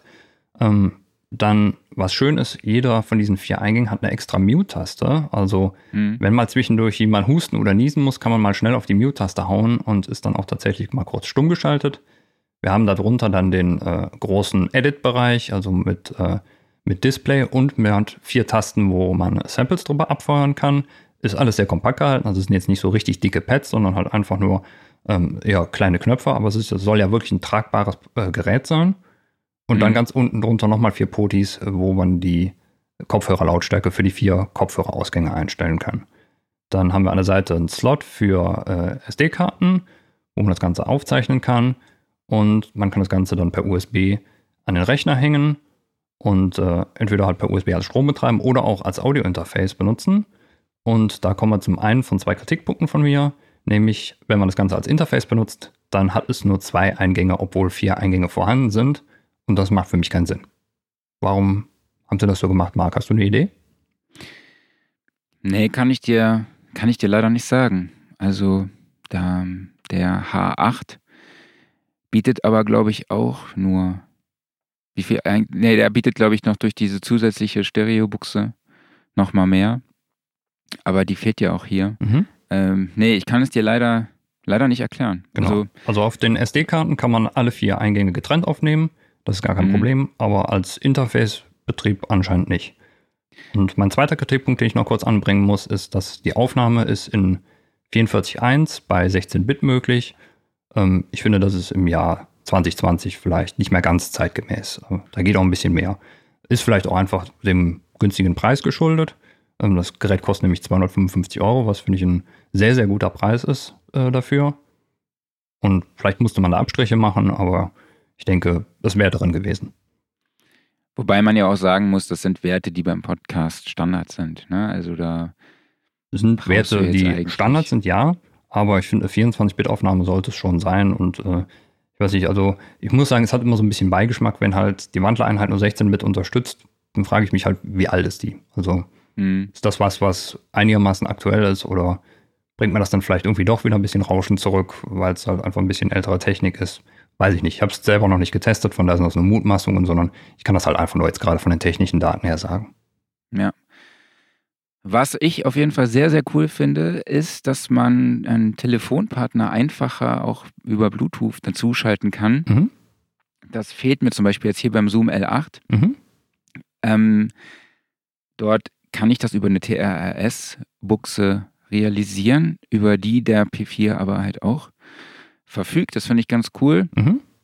Und was ich auch cool finde, ist, dass es eben diese vier Soundpads gibt. Immer. Genau. Ja? Mhm. Also beim L8 ist es halt so, da habe ich insgesamt sechs Pads, aber da sind, ja, ich, ich, ich kann es immer schlecht erklären. Es ist halt, wenn ich jetzt, ich habe jetzt mein Mikrofon zum Beispiel im Eingang, ne, beziehungsweise nehme ich den Stream auf, nochmal die Stereospur über Kanal 7 und ich kann diesen Kanal 7 entweder für drei Pads benutzen oder halt eben für diesen Stereo-Dings. Und das heißt, so fallen mir halt dann drei weg und ich habe mir stehen dann nur noch drei zur Verfügung. Das finde ich tatsächlich ein bisschen blöd. Ich hätte natürlich gerne direkt Zugriff auf alle sechs, wobei, wenn wir jetzt darüber reden, fällt mir schon auf, dass wir die selten verwenden. Vielleicht. Close Beats ist zurzeit nicht verfügbar. Wunderbar. Genau hier. Ähm, genau, das finde ich absolut cool und äh, ich glaube, ist auf jeden Fall eine Option für Podcaster. Dadurch, du bist halt sehr, sehr mobil. Das ist halt wirklich klein. Der L8 ist wesentlich größer, den wir verwenden und theoretisch würde auch mir ein kleineres Gerät auch reichen. Ne? Also genau. von daher wäre es eine Option. Also was ich jetzt gedacht habe, ist, wenn du live streamst, okay, musst du irgendwie ein Workaround finden, wenn praktisch den Rechner, also den Ton vom Rechner noch mit reinbringen willst. Ne? Mhm. Du hast ein Audio-Interface, willst rausgehen, Klar, kannst du natürlich auch XLR rausgehen, aber vielleicht brauchst du dann, es gibt einen Adaptierungswahn. Ich hätte mir vielleicht noch zwei Kombibuchsen gewünscht, aber grundsätzlich finde ich es Finde ich cool und auch für einen Preis von 255 Euro kann man eigentlich nichts sagen. Ne? Genau, dürfte dann Straße noch ein bisschen mehr, ein bisschen billiger sein und äh, bei Maxis sagt auch, äh, der H8, äh, dass er auch gut funktioniert für Podcasts, das ist völlig richtig. Der H8 hat ja auch diese spezielle Podcast-App, wie sie es genannt haben, drin, womit du dann genau. deine eigene Oberfläche dafür hast. Aber beim H8 bist du auch bei, ich glaube, irgendwas um die 700 oder 800 Euro. Und hier halt bei rund 250. Und ist auch viel, viel größer, das Gerät. Genau, darauf wollte ich auch noch hinweisen, dass der H8 ja auch extra diese Podcast-Funktion hat, aber natürlich auch im Preis deutlich drüber liegt. Ja. Ähm, was haben wir noch? Dann haben wir dieses schöne ZDM1 Podcast Mic Pack. Mhm. Was ist da drin? Da ist drin ein dynamisches Großmembranmikrofon, also dieses ZDM1. Dann haben wir einen geschlossenen Kopfhörer, den ZHP1. Ein Tischstativ ist dabei. Was haben wir noch dabei? Einen Windschutz. Ähm, und es ist ein XLR-Kabel dabei, finde ich ganz witzig. Mhm. Und ja, ich muss sagen, das ZDM1, also das Mikrofon, erinnert mich so ein bisschen an die digitalen Mikrofone von Audiotechnica vom, mhm. vom Design her. Tja. Um, ja, genau, der Kopfhörer, ja, also es macht natürlich tatsächlich Sinn, dann so ein, Pod, so ein Pack dann mit dazu zu geben auf mhm. Einsteiger. Kostet, was habe ich rausgesucht? Hast du es gelöscht? Nö. Wie ist mir denn? Ich glaube, das ist einfach Es lag, glaube ich, bei 135 Euro. Ah, nee, ich habe es auf der, stimmt, da habe ich es, glaube dann habe ich sie vergessen. Aber auf der, in der News auf der Website habe ich es drin, tatsächlich. Ich glaube, es waren 135 Euro. Ich öffne mal parallel nochmal die Website. Genau, also wenn es wirklich 135 Euro sind, dann finde ich, ist ein 139. Und genau, äh, ja, ist halt gerade für Leute, die sagen so, ich will jetzt einen Podcast machen, ich bin vielleicht Audio-Equipment-technisch noch gar nicht groß ausgestattet und muss mich vielleicht auch nicht unbedingt damit beschäftigen, sondern ich möchte einfach loslegen. Ich möchte ähm, meine Podcasts produzieren. Dann kauft man sich so ein Rundum-Package und äh, ja, kann damit direkt loslegen. Ja, 139 Euro finde ich auch echt super. Ich finde auch Alles cool, Tischstativ ist dabei, Windschutz ist dabei, finde ich mega cool. Ja. Und noch ein Kabel. Also wem, na, ich finde es, äh, finde ich super. Ja. Okay, dann kommen wir zu Klaus Steinberg-Ecke. Ja, Spectra Layers 7 ist diese Woche erschienen. Also ähm, Spectra Layers ist ja seit der 6er Version im Steinberg-Besitz, nenne ich es mal. Und ähm, ist so eine Mischung aus Isotope RX und Photoshop. wenn man das mal so grob bezeichnet.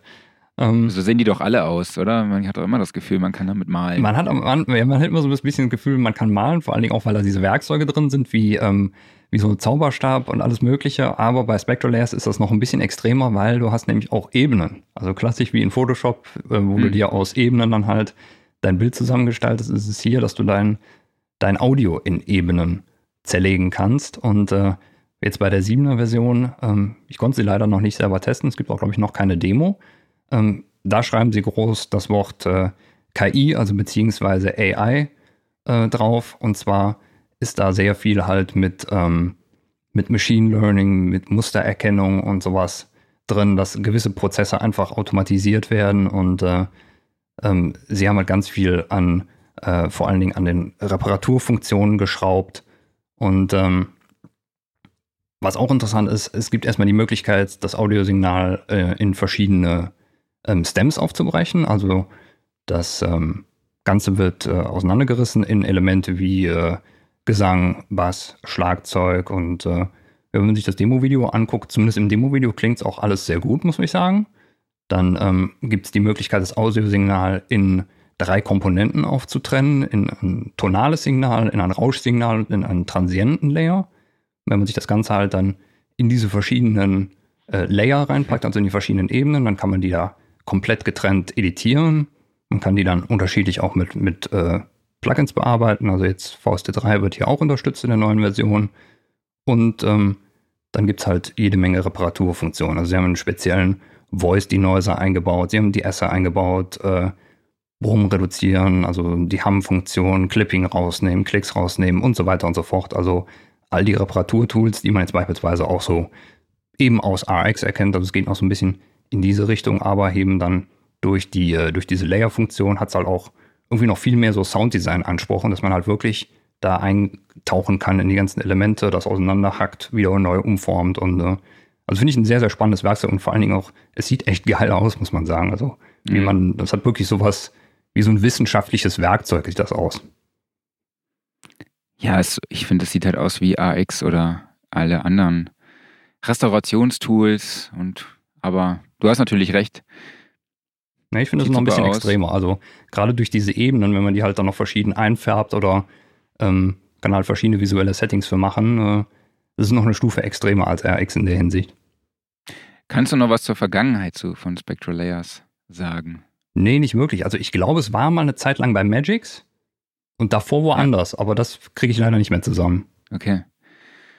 Und bei Unmix, das klingt auch so ein bisschen nach Synaptic, ne? Genau, Synaptic macht das. Magix macht das auch, bei Acid zum Beispiel. Also vielleicht mhm. haben die da noch alte Sachen davon übernommen. Ähm, und äh, ja, genau. Und wir hatten neulich, hatten wir da schon mal über ein Tool gesprochen, was das kann, was da gar nicht so teuer war. Aber mir fällt der Name gerade gar nicht ein. Ihr müsst euch einfach ein. die letzten sechs, sieben Wochen Rückblicke durchhören. Mhm. Dann werdet ihr es finden. Genau, also Acid ist auch noch nicht so lange her, aber das war noch was anderes. Okay, äh, kommen wir mal zum Preis. Ja? Die Pro-Version kostet 299 Euro und ein mhm. Update vom, von der Version 6 bekommt man für 80 Euro. Mhm. Und die Elements-Version bekommt man auch für 80 Euro. Ist, ja. was, wie sagst du zum Preis? Ist okay? Finde ich einen sehr guten Preis, weil äh, ich muss sagen, ich habe gerade nicht den aktuellen AX-Preis im Kopf, aber ich habe noch den alten AX-Preis im Kopf, weil da war die Pro-Version nämlich über 1000 Euro. Und äh, weiß nicht, ob der heute noch gilt, aber ja, das wäre dann schon ein ordentlicher Unterschied. Ja. Ähm, ja, dann haben wir hier noch eine News von Cranborn Audio. Kanntest du die eigentlich vorher? Ich glaube, die nee. hatten wir letzte Woche schon mal drin oder vor zwei Wochen. Ich bin gerade gar nicht mehr sicher. Da gibt es den Camden EC2. Das ist ein zweikanaliger Mikrofonverstärker. Also er hat zwei Preamps und es gibt praktisch den Audio Camden 500 noch von Cranbourne, Burn, beziehungsweise Cranbourne Audio hat den Camden 500. Also einen Vorverstärker im 500er Format und eben diesen Vorverstärker gibt es jetzt auch in dem EC2 und wird aber dann halt in einer 19 Zoll Version ausgeliefert und besitzt eben auch noch zwei Kopfhörerverstärker und ein sogenanntes Vintage mit Mojo. Das finde ich immer so. Oder gibt es, ist das so eine Mojo-Schaltung, heißt das? Ist das so eine, so eine so ein elektronischer Fachbegriff wahrscheinlich und ich äh, interpretiere es irgendwie als, äh, wie nennt man das nochmal, dieses schöne Wort, wie sagt man nochmal dieses schöne Wort? Ähm, Weißt du, was ich meine? Nee, leider nicht. nicht spirituell, sondern so esoterisch, wollte ich sagen. Ja, esoterisch. Ja, aber so, gut, das ist ja das, hör mal, Esoterik und Sound, das ist ganz nah zusammen. Genau, absolut. Ähm, genau. Kostet, was kostet der nochmal? Habe ich gar nicht rausgesucht. Ha. Vielleicht äh, kündigst du schon mal die nächste News an und ich suche euch nochmal in der Zeit den Preis raus. Die nächste News. äh, Lieblingsthema. Ist doch, ist Apple hat was Thema. Neues. Darauf müssen wir erstmal einen Schluck aus der Pulle nehmen. Genau, es gibt einen mhm. neuen iMac, ne? Es gibt einen neuen iMac, ja. Ähm, und es ist eigentlich gar nicht so viel, ich sag mal, spektakuläres, sondern es ist einfach nur von allem ein bisschen besser oder auf dem aktuellen Stand der Zeit. Also es sind jetzt die aktuellen Intel-Prozessoren drin. Ähm, sie haben das Fusion Drive, glaube ich, komplett rausgeschmissen. Also es gibt jetzt nicht mehr diese Mischung aus ähm, einer klassischen Festplatte kombiniert mit einer SSD, sondern sie bauen jetzt nur noch SSDs ein. Hm. Ja, und Also ansonsten gesamte. alles irgendwie ein bisschen schöner, schneller, besser und teurer.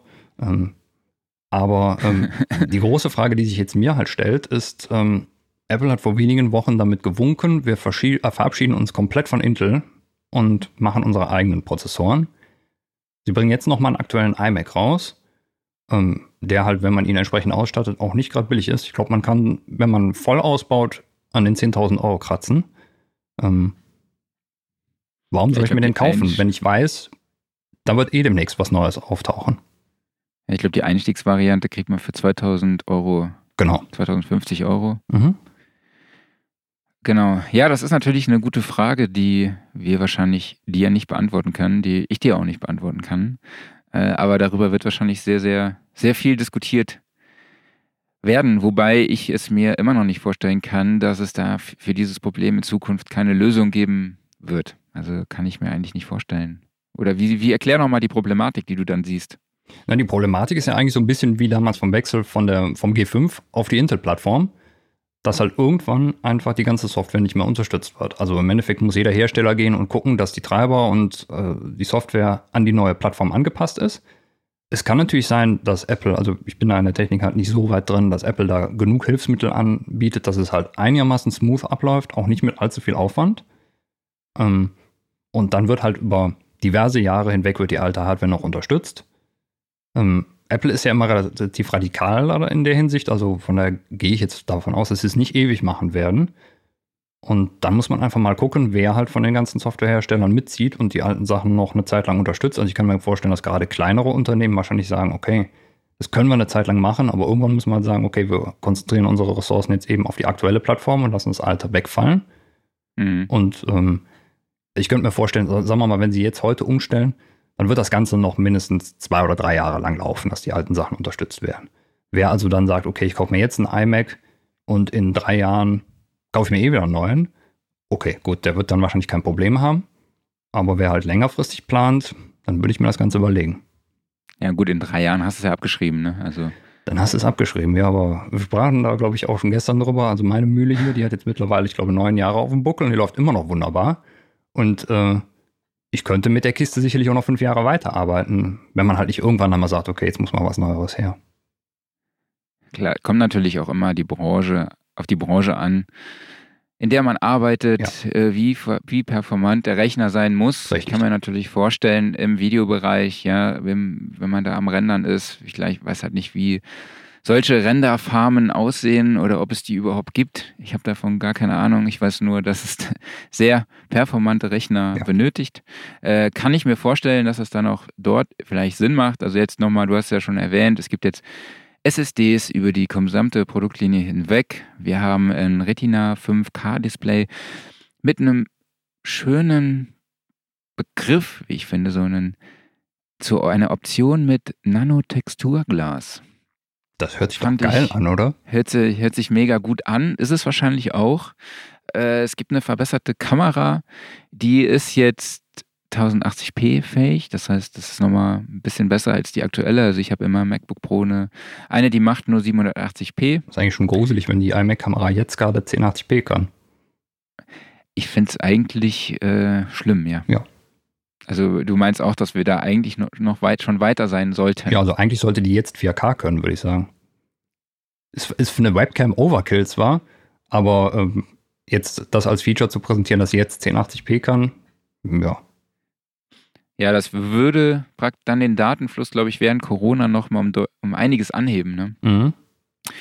Äh, dann haben sie auch ein verbessertes Lautsprechersystem und äh, versprechen ein Mikrofon mit Studioqualität für Podcaster und Streamer. Also wenn sie da die Technik wie im neuen MacBook eingebaut haben, dann ist sie geil, muss ich sagen. Also ich fand Mhm. da immer das integrierte Mikro, also jetzt gerade im neuen 16 Zoll MacBook, das klingt super. Genau. Ich habe es leider noch nicht gehört, aber es sind gerade zwei MacBook 16 Pro auf dem Weg zu mir und vielleicht kann ich euch dann nächste Woche davon mal berichten. Vielleicht mache ich dann den Podcast einfach. Eins von denen geht dann in meine Richtung, oder? Ah, du lässt das mir immer zu viel. Okay. Also von daher muss ich mal. Wenn deine Mühle, meinst du, du willst, willst du jetzt doch gegen deine Mühle tauschen? Ja, sagen wir mal so, wenn ich einfach eins gestellt kriege, dann nehme ich das sofort. Okay, gut. Ja, ich, ich guck mal. Ich guck mal. ähm, ja, aber so ein Intel-Prozessor mit 10 Kernen ist natürlich schon was. Das ne? ist was. Also äh, da bin ich halt echt gespannt. Also bis zu 65% mehr Plugins in Logic Pro X öffnen, das ist schon, ist schon eine Ansage. Also, aber wie gesagt, ist halt auch immer, kommt auch natürlich immer auf die Anwendung an und den Preis hast du ja auch schon angesprochen. Wir haben uns jetzt diesmal leider nicht die Arbeit gemacht und im Konfigurator immer die besten ähm, Komponenten ausgewählt. Also wir haben diesmal jetzt nicht den Höchstpreis erfasst, aber ich glaube, du warst schon mit deiner Vermutung nah dran. Genau. Ähm, und was ich interessant fand, war, dass es halt im Herbst dann auch nochmal ein neues OS gibt. Mhm. Big Sur? Ich weiß Big es gar nicht. Heißt es Big Sure? Big Sur? Aha, okay. Was ist das? Muss ja wieder ein Berg sein, oder? Ich habe leider. Nee, nee. Von Bergen sind wir ja weg, ne? Wir sind jetzt bei Inseln, oder? Eigentlich waren wir jetzt bei Inseln, ja. Ist tatsächlich ein Küstenstreifen im US-Bundesstaat Kalifornien zwischen San Simeon im Süden und Carmel im Norden. Ah ja, okay, alles klar. Wissen wir, Okay. Wisst ihr Bescheid? Mhm. Ähm, interessant fand ich in der Pressemeldung, die ich ja dann immer bis zum Schluss lese, äh, so ein kleiner Claim noch. Apple hat persönliche Technologie mit der Einführung des Macintosh 1984 revolutioniert. Heute führt Apple die Welt der Innovation mit iPhone, iPad, dem Mac, macOS, watchOS und tvOS. Bieten eine reibungslose Anwendererfahrung über alle Apple-Geräte hinweg und unterstützen die Menschen mit bahnbrechenden Services, bla bla bla bla bla. Mhm. Wir wissen, es ist ein cooles Unternehmen, aber ich finde das einfach nochmal so geil, dass sie es dann noch unter die Pressemeldung nochmal setzen. Also so ein wirklich so ein so einen langen Absatz. Nochmal so eine Ansage am Ende, ne? Ja, absolut. Nochmal, ja, wir sind geil. Ja, genau. Hätte, hätte auch eigentlich gereicht, so. Ne? Apple. Wir sind geil. genau. Ja, also, Also, äh, wenn sie das machen würden, dann würde ich mir einen Mac kaufen. okay. Ähm, Apple Rand beendet. Nein, ist ja gar nicht böse gemeint. Ist ein schöner Rechner. Äh, den Preis muss jeder für sich selbst äh, überlegen. Ich finde halt nur einfach, gerade mit dieser aktuellen Prozessor- bzw. Plattformswechselsituation bei Apple, sollte man sich das Ja. gut überlegen. Ich fand das so witzig, als du gestern zu mir gesagt hast, dass du heute nochmal so ein bisschen bashen willst, willst vor allem gegen die Apple-Nerds. Und ich saß da halt gerade bei mir zu Hause mit meinem Apple iPad Pro an meinem MacBook Pro mit meinem äh, iPhone XS und war gerade dabei, mein iPhone 6 zu installieren als Radfahr-Navi und äh, die AirPods an. Und ja, meine Frau hat auch so ein iPhone 7 oder so und ein MacBook Pro. Also von daher warst du damit mit dieser Aussage bei mir, glaube ich, direkt an der richtigen Adresse. Aber ich weiß ja natürlich, wie es gemeint ist. Es gibt da schon so, Genau. darf ich Apple, Apple Hipster sagen? Darf man sagen, ja. Also man äh, darf man auch nicht falsch verstehen, weil ich habe selber ein iPhone, ein iPad und ein iPod und ich finde, Apple macht tolle Geräte. Also wie gesagt, wenn mir jemand einen Mac hier hinstellt, dann benutze ich ihn auch gerne. Ähm, ich finde nur halt so die äh, Leute, die Apple absolut vergöttern, die müssen halt ab, und zu mal so einen kleinen Schuss von Bug kriegen, weil wir äh, Microsoft und Windows-User, wir sind da halt sehr leid geplagt. Wir müssen uns immer anhören, dass es ja ach so schlecht alles ist und äh, was halt leider nicht so ganz der Tatsache entspricht. Ähm, Ja. ja, und deshalb, wenn Apple ab und zu mal auf den Sack kriegt, ist das völlig in Ordnung. Machen trotzdem tolle Produkte. Ja. Und bei Max S schreibt gerade, als nächstes kommt dann Mac OS Rheinufer. Das wäre geil. Das Mac wär OS geil, Rheinufer. Oder sowas. Oder Mac OS Sylt Uh, oder so. ja. Mac OS äh, Bottrop. Kirchhellen. Usedom. Mhm. Okay. wir liefern Apple Inspiration, würde ich sagen. Mhm. Ähm, okay, ich würde sagen, wir verlassen den Apple Corner und gehen mal über in ja, Stammtisch-Talk, beziehungsweise Ask SR. Wir beantworten eure Fragen. Hatten Es gab ein Video zu einem deiner Videos jetzt, zum, wo du erklärst, wie man eine Halterung für Mikrofon und Field Recorder baut. Mhm. Manuel Hart, eine Frage. Zwei Fragen zu dem Video. Eins, gibt es einen besonderen Grund, warum du die Mono-Variante des Shotgun-Mics verwendest? Es gäbe von Zoom ja auch eins in Stereo. Und Mhm. soweit ich mich entsinne, ist der Unterschied in Preis sowie Abmessungen auch nicht sehr groß. Klar, braucht man das gerichtete Signal nicht unbedingt in Stereo, aber die Option dafür zu haben, fände ich eigentlich ganz gut. Mhm. Das war ein klassisches Missverständnis, weil ich habe nämlich ähm, Mischverständnis. ein, ein Mischverständnis, ja. Ähm, So der klassische ja, Mischverständnis wäre dann nachher wirklich beim Mixing gewesen. Nee, äh, ja, du hast mich am Anfang so schön, äh, nee, ich habe dich so schön bei Blackline Audio korrigiert, so jetzt machen wir dann das auch mit das mit dem Mischverständnis. Ähm, Ey, du weißt gar nicht, wie oft es mir auf der Zunge liegt, etwas gegen deine rheinische Aussprache zu sagen. Du meinst gegen mein SCH Genuschele? CH-Fehler. Ich meine, ich komme ja aus dem Saarland, ich habe den auch und ich wurde da aber hart trainiert. Also ich bin da jetzt, bei mir ist es tatsächlich erst die Milch und nicht mehr die Milch. eine Milch, Oder- okay. Genau. Nee, also aber äh, sorry, genau. ich wollte dich jetzt nicht aus dem Konzept bringen. Es war ein Mischverständnis. Genau, es war ein Mischverständnis. Ähm, ich habe nämlich kein äh, Shotgun-Mikrofon von Zoom benutzt, sondern an dem Zoom H6 hing einfach nur das XY-Mikrofon von Zoom dran. Und das Shotgun-Mikrofon unten drunter, das war ein Rode NTG 2. Und das habe ich halt aus dem Grund gemacht, dass du halt mit dem Mono-Shotgun wirklich punktuell Soundquellen aufnehmen kannst und du kannst dann über die ähm, XY-Mikrofonie noch zusätzlich halt eine Stereo-Ambience zusätzlich aufnehmen und bei Bedarf äh, hinzufügen. Du kannst aber natürlich bei dem Setup auch einfach hingehen und sagen, ich packe mir eben die Shotgun vom Zoom zum Beispiel oben an den Rekorder dran. Ob ich jetzt Mono oder Stereo nehme, halt so, wie man es in der Situation braucht. Und unten an den zweiten Ansatz packe ich mir beispielsweise ein anderes Stereo-Mikrofon dran. Also wenn wir wieder bei Rode bleiben, nehmen wir das NT4 oder irgendwas ganz Kurioses. Also man kann auch zum Beispiel mal eine Kugel unten dran setzen. Einfach bei dem Setup sich das Ganze so zusammenstellen, wie man es braucht. Genau. Und jetzt hat dann die zweite Frage, wie transportierst du dieses Setup?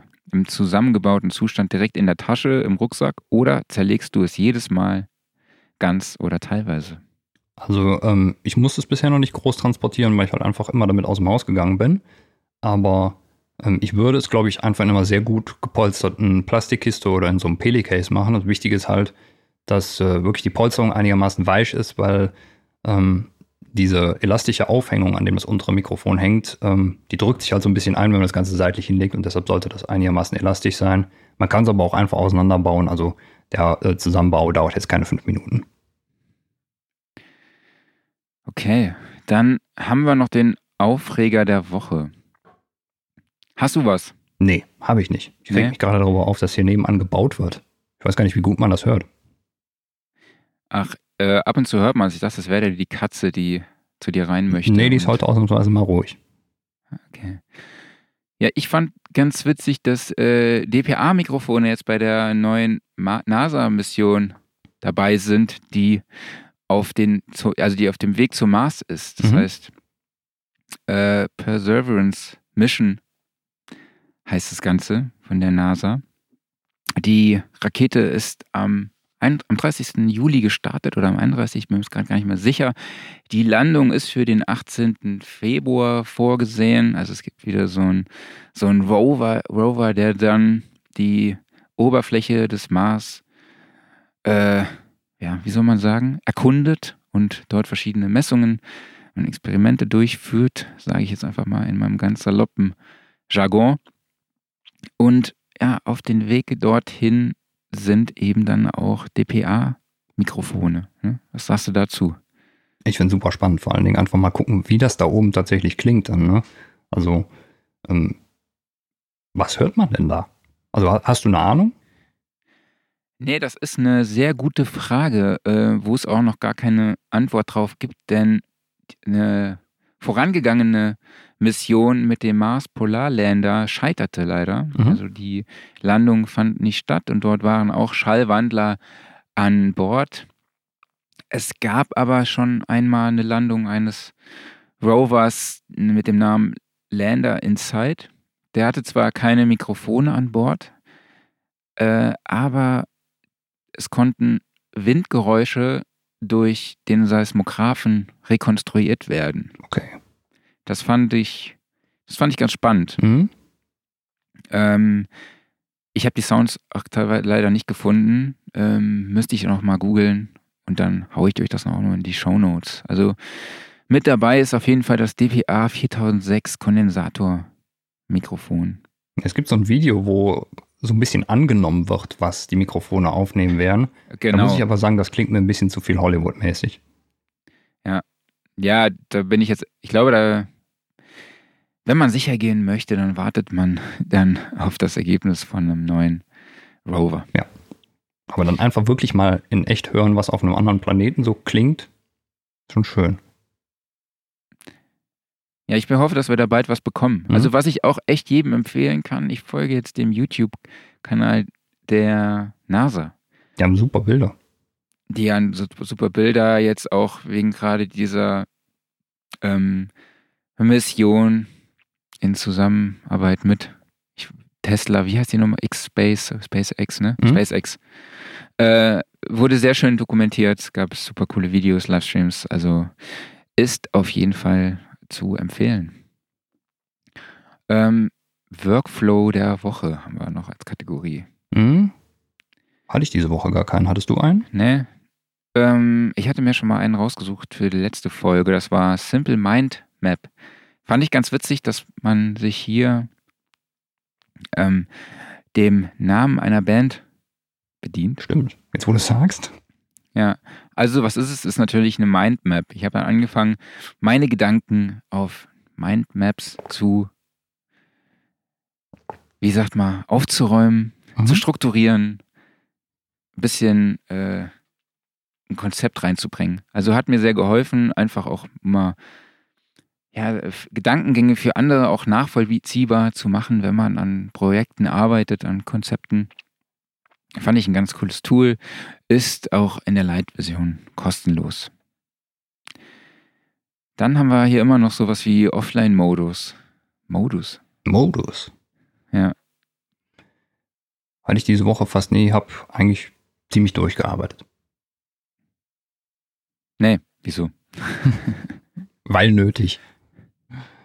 Okay, Offline-Modus. Ich kann eben das Buch Couchsurfing in China empfehlen. Ich bin jetzt bei Seite 100 und es ist echt mega krass.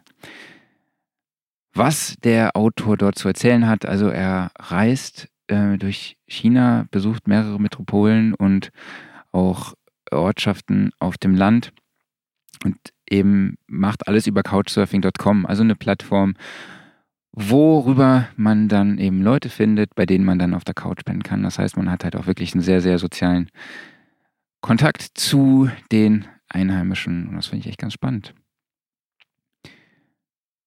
Hast du noch was? Nö. Nö, nö. Braucht man für eine Mindmap ein Tool? Ich brauche nur einen Stift und Papier. Ja, das stimmt richtig. Nur wenn man dann auf äh, Microsoft Teams oder so seinen mit seinen ja, Kollegen das zeigen möchte, ist das mit der Kamera immer ein bisschen umständlich, wenn man dann mit Stift und Papier arbeitet. Ich gebe dir da absolut recht. Äh, Ich versuche es auch immer mal. Ich versuche wirklich immer mal mit Stift und Papier mir Notizen zu machen, mir alles aufzuschreiben. Aber ich schaffe es einfach nicht. Ich habe mir diesen Workflow noch nicht angewöhnen können, weil ich halt so mit Apple in den Notizen arbeite, weil ich es dann halt auf meinem iPhone habe, auf meinem Mac oder auf meinem iPad. Also ich kann überall dann auf, äh, darauf zugreifen. Und das, wenn ich den Blog vergesse mit meinen Notizen oder mit meinem Gescribble, dann ist es halt leider weg. So, das ist für mich halt irgendwie so ein, ein Riesenvorteil. Ja, und Dann haben wir noch spätestens, wenn nettes- man was ändern oder löschen will, dann ist es digital schöner. Ja, dann haben wir noch ein nettes Kommentar von Max Romeo. Langweilig, ein bisschen viel Gequatsche, wenig Inhalt. Ein bisschen mehr informative Fakten äh, wäre toll.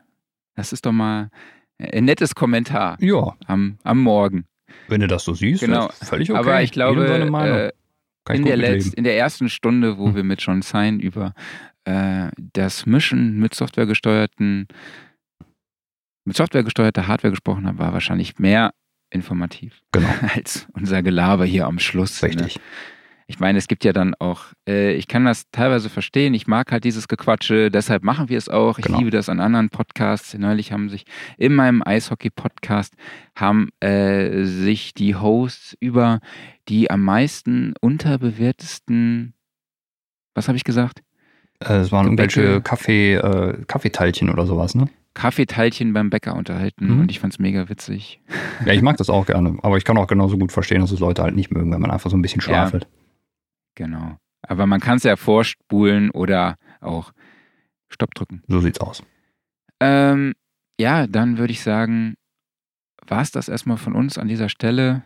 Wir würden uns natürlich freuen, wenn ihr uns auf allen Plattformen abonniert, also folgt. Egal, ob das jetzt Softube, äh, Softube wollte ich jetzt schon sagen, Spotify, Apple Podcasts ist, äh, auf YouTube und äh, natürlich würden wir uns auch sehr darüber freuen, wenn ihr uns teilt. Und ansonsten würde ich sagen, Ansonsten, sehen wir uns nächste Woche wieder hier um ja, 11 Uhr an gewohnter ab. Stelle. Mach, warte mal ab. Du hast doch was vergessen. Was ist denn jetzt schon wieder? Ja. Was denn? Was hast du vergessen? Denk mal drüber nach. Guck mal vor dich. Ach ja. Ah, ja, ja, da war noch was. Da war noch Da was, war noch ne? was. Wir ja. haben noch was zu verlosen. Bei mir steht das gar nicht mehr hier drin. Du hast wieder hier rumgespielt. Ey, Ich meinte was eigentlich, du sollst auf dein. Mikro gucken, wenn du dazu gerade reinsprichst. Ach so, das meinst du. Ja, Ich dachte, du meinst. siehst äh, Oder gilt das nicht mehr, dass wir jetzt noch ein Mikro verlosen?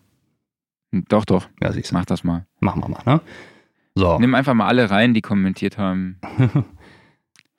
Wirklich alle? Oder die, die interagiert haben?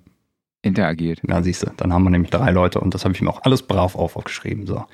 Wieso? Wir haben Bernd Strobel, Gerhard Binkele, Daniel Hoffmann bei Max S. Genau. Ah, den Bernd habe ich tatsächlich nicht aufgeschrieben, weil äh, er eigentlich nach der Lautstärke frage. Aber du hast natürlich völlig recht. Das ist auch eine wichtige Interaktion. Davon der, entschuldige Bernd. Ähm, nehme ich dich direkt noch mit rein. So. So, Moment, Moment. Das muss ja alles seine Richtigkeit hier haben. So. Also, dann war der Bernd natürlich chronologisch der Erste. Dann kam der Gerhard. Dann kam der Daniel. Und an vierter Stelle kam bei Maxis. So, und jetzt rufe ich hier wunder meinen wunderbaren Zufallszahlengenerator, den ich in Kontakt geskriptet habe, auf. Drücke hier auf den Button. Und er spuckt aus die Nummer 4. Und das ist bei Maxis. Bei Maxis hat das Mikro gewonnen. Ja, cool, dann geht das Mikrofon an in meiner Heimat nach Saarbrücken. Dann würde ich dich jetzt bitten, schreib bitte an redaktion at soundandrecording.de deine Adresse. Dann können wir dir das Mikrofon zuschicken. Sehr gut. Glückwunsch. Podcaster Pro. Genau. Haben wir nächste Woche Äh, wieder was zu verlosen? Warte doch mal ab. Ich halte die Klappe. Aber war ja noch ein Kommentar von, von Malumat. Dadurch, dass ich sehe, dass du gerade zuschaust, schick uns doch bitte auch deine Adresse an redaktion.soundrecording.de. Denn du hast das Sennheiser MK4 gewonnen, was wir innerhalb der letzten paar Monaten verlost haben. Äh, Und wir haben uns neulich mal gefragt, wie wir dich erreichen können. Und das haben wir nicht geschafft. Aber wenn ich jetzt sehe, dass du hier zuschaust, würde ich dich bitten, deine Adresse an redaktion.soundandrecording.de zu schicken, damit wir auch dir das Sennheiser MK4 zukommen lassen können. Okay, habe ich was vergessen? Können wir jetzt Schluss machen? Können wir jetzt hier äh, Max entlassen und ihm was Gutes tun, dass er unserem Gelaber nicht mehr zuhören muss? Ja, können wir. Okay. Alles klar, dann vielen lieben Dank an euch da draußen fürs Zuhören oder fürs Zuschauen. Genau. Vielen, vielen Ich Dank. möchte, genau, ich nochmal kurz der Hinweis auf die neue Sound Recording Ausgabe, die morgen erscheint, die ihr versandkostenfrei unter soundrecording.de slash shop bestellen könnt. Und wie eben schon angekündigt, wir sehen uns dann wie gewohnt nächste Woche wieder genau. hier um 11 Uhr auf Facebook oder YouTube. Oder ihr hört uns danach auf allen möglichen gängigen Podcast-Plattformen. Wir freuen uns schon darauf und sagen, macht's gut, bis nächste Woche. Macht's gut, bis nächste Woche. Tschüss. Ciao.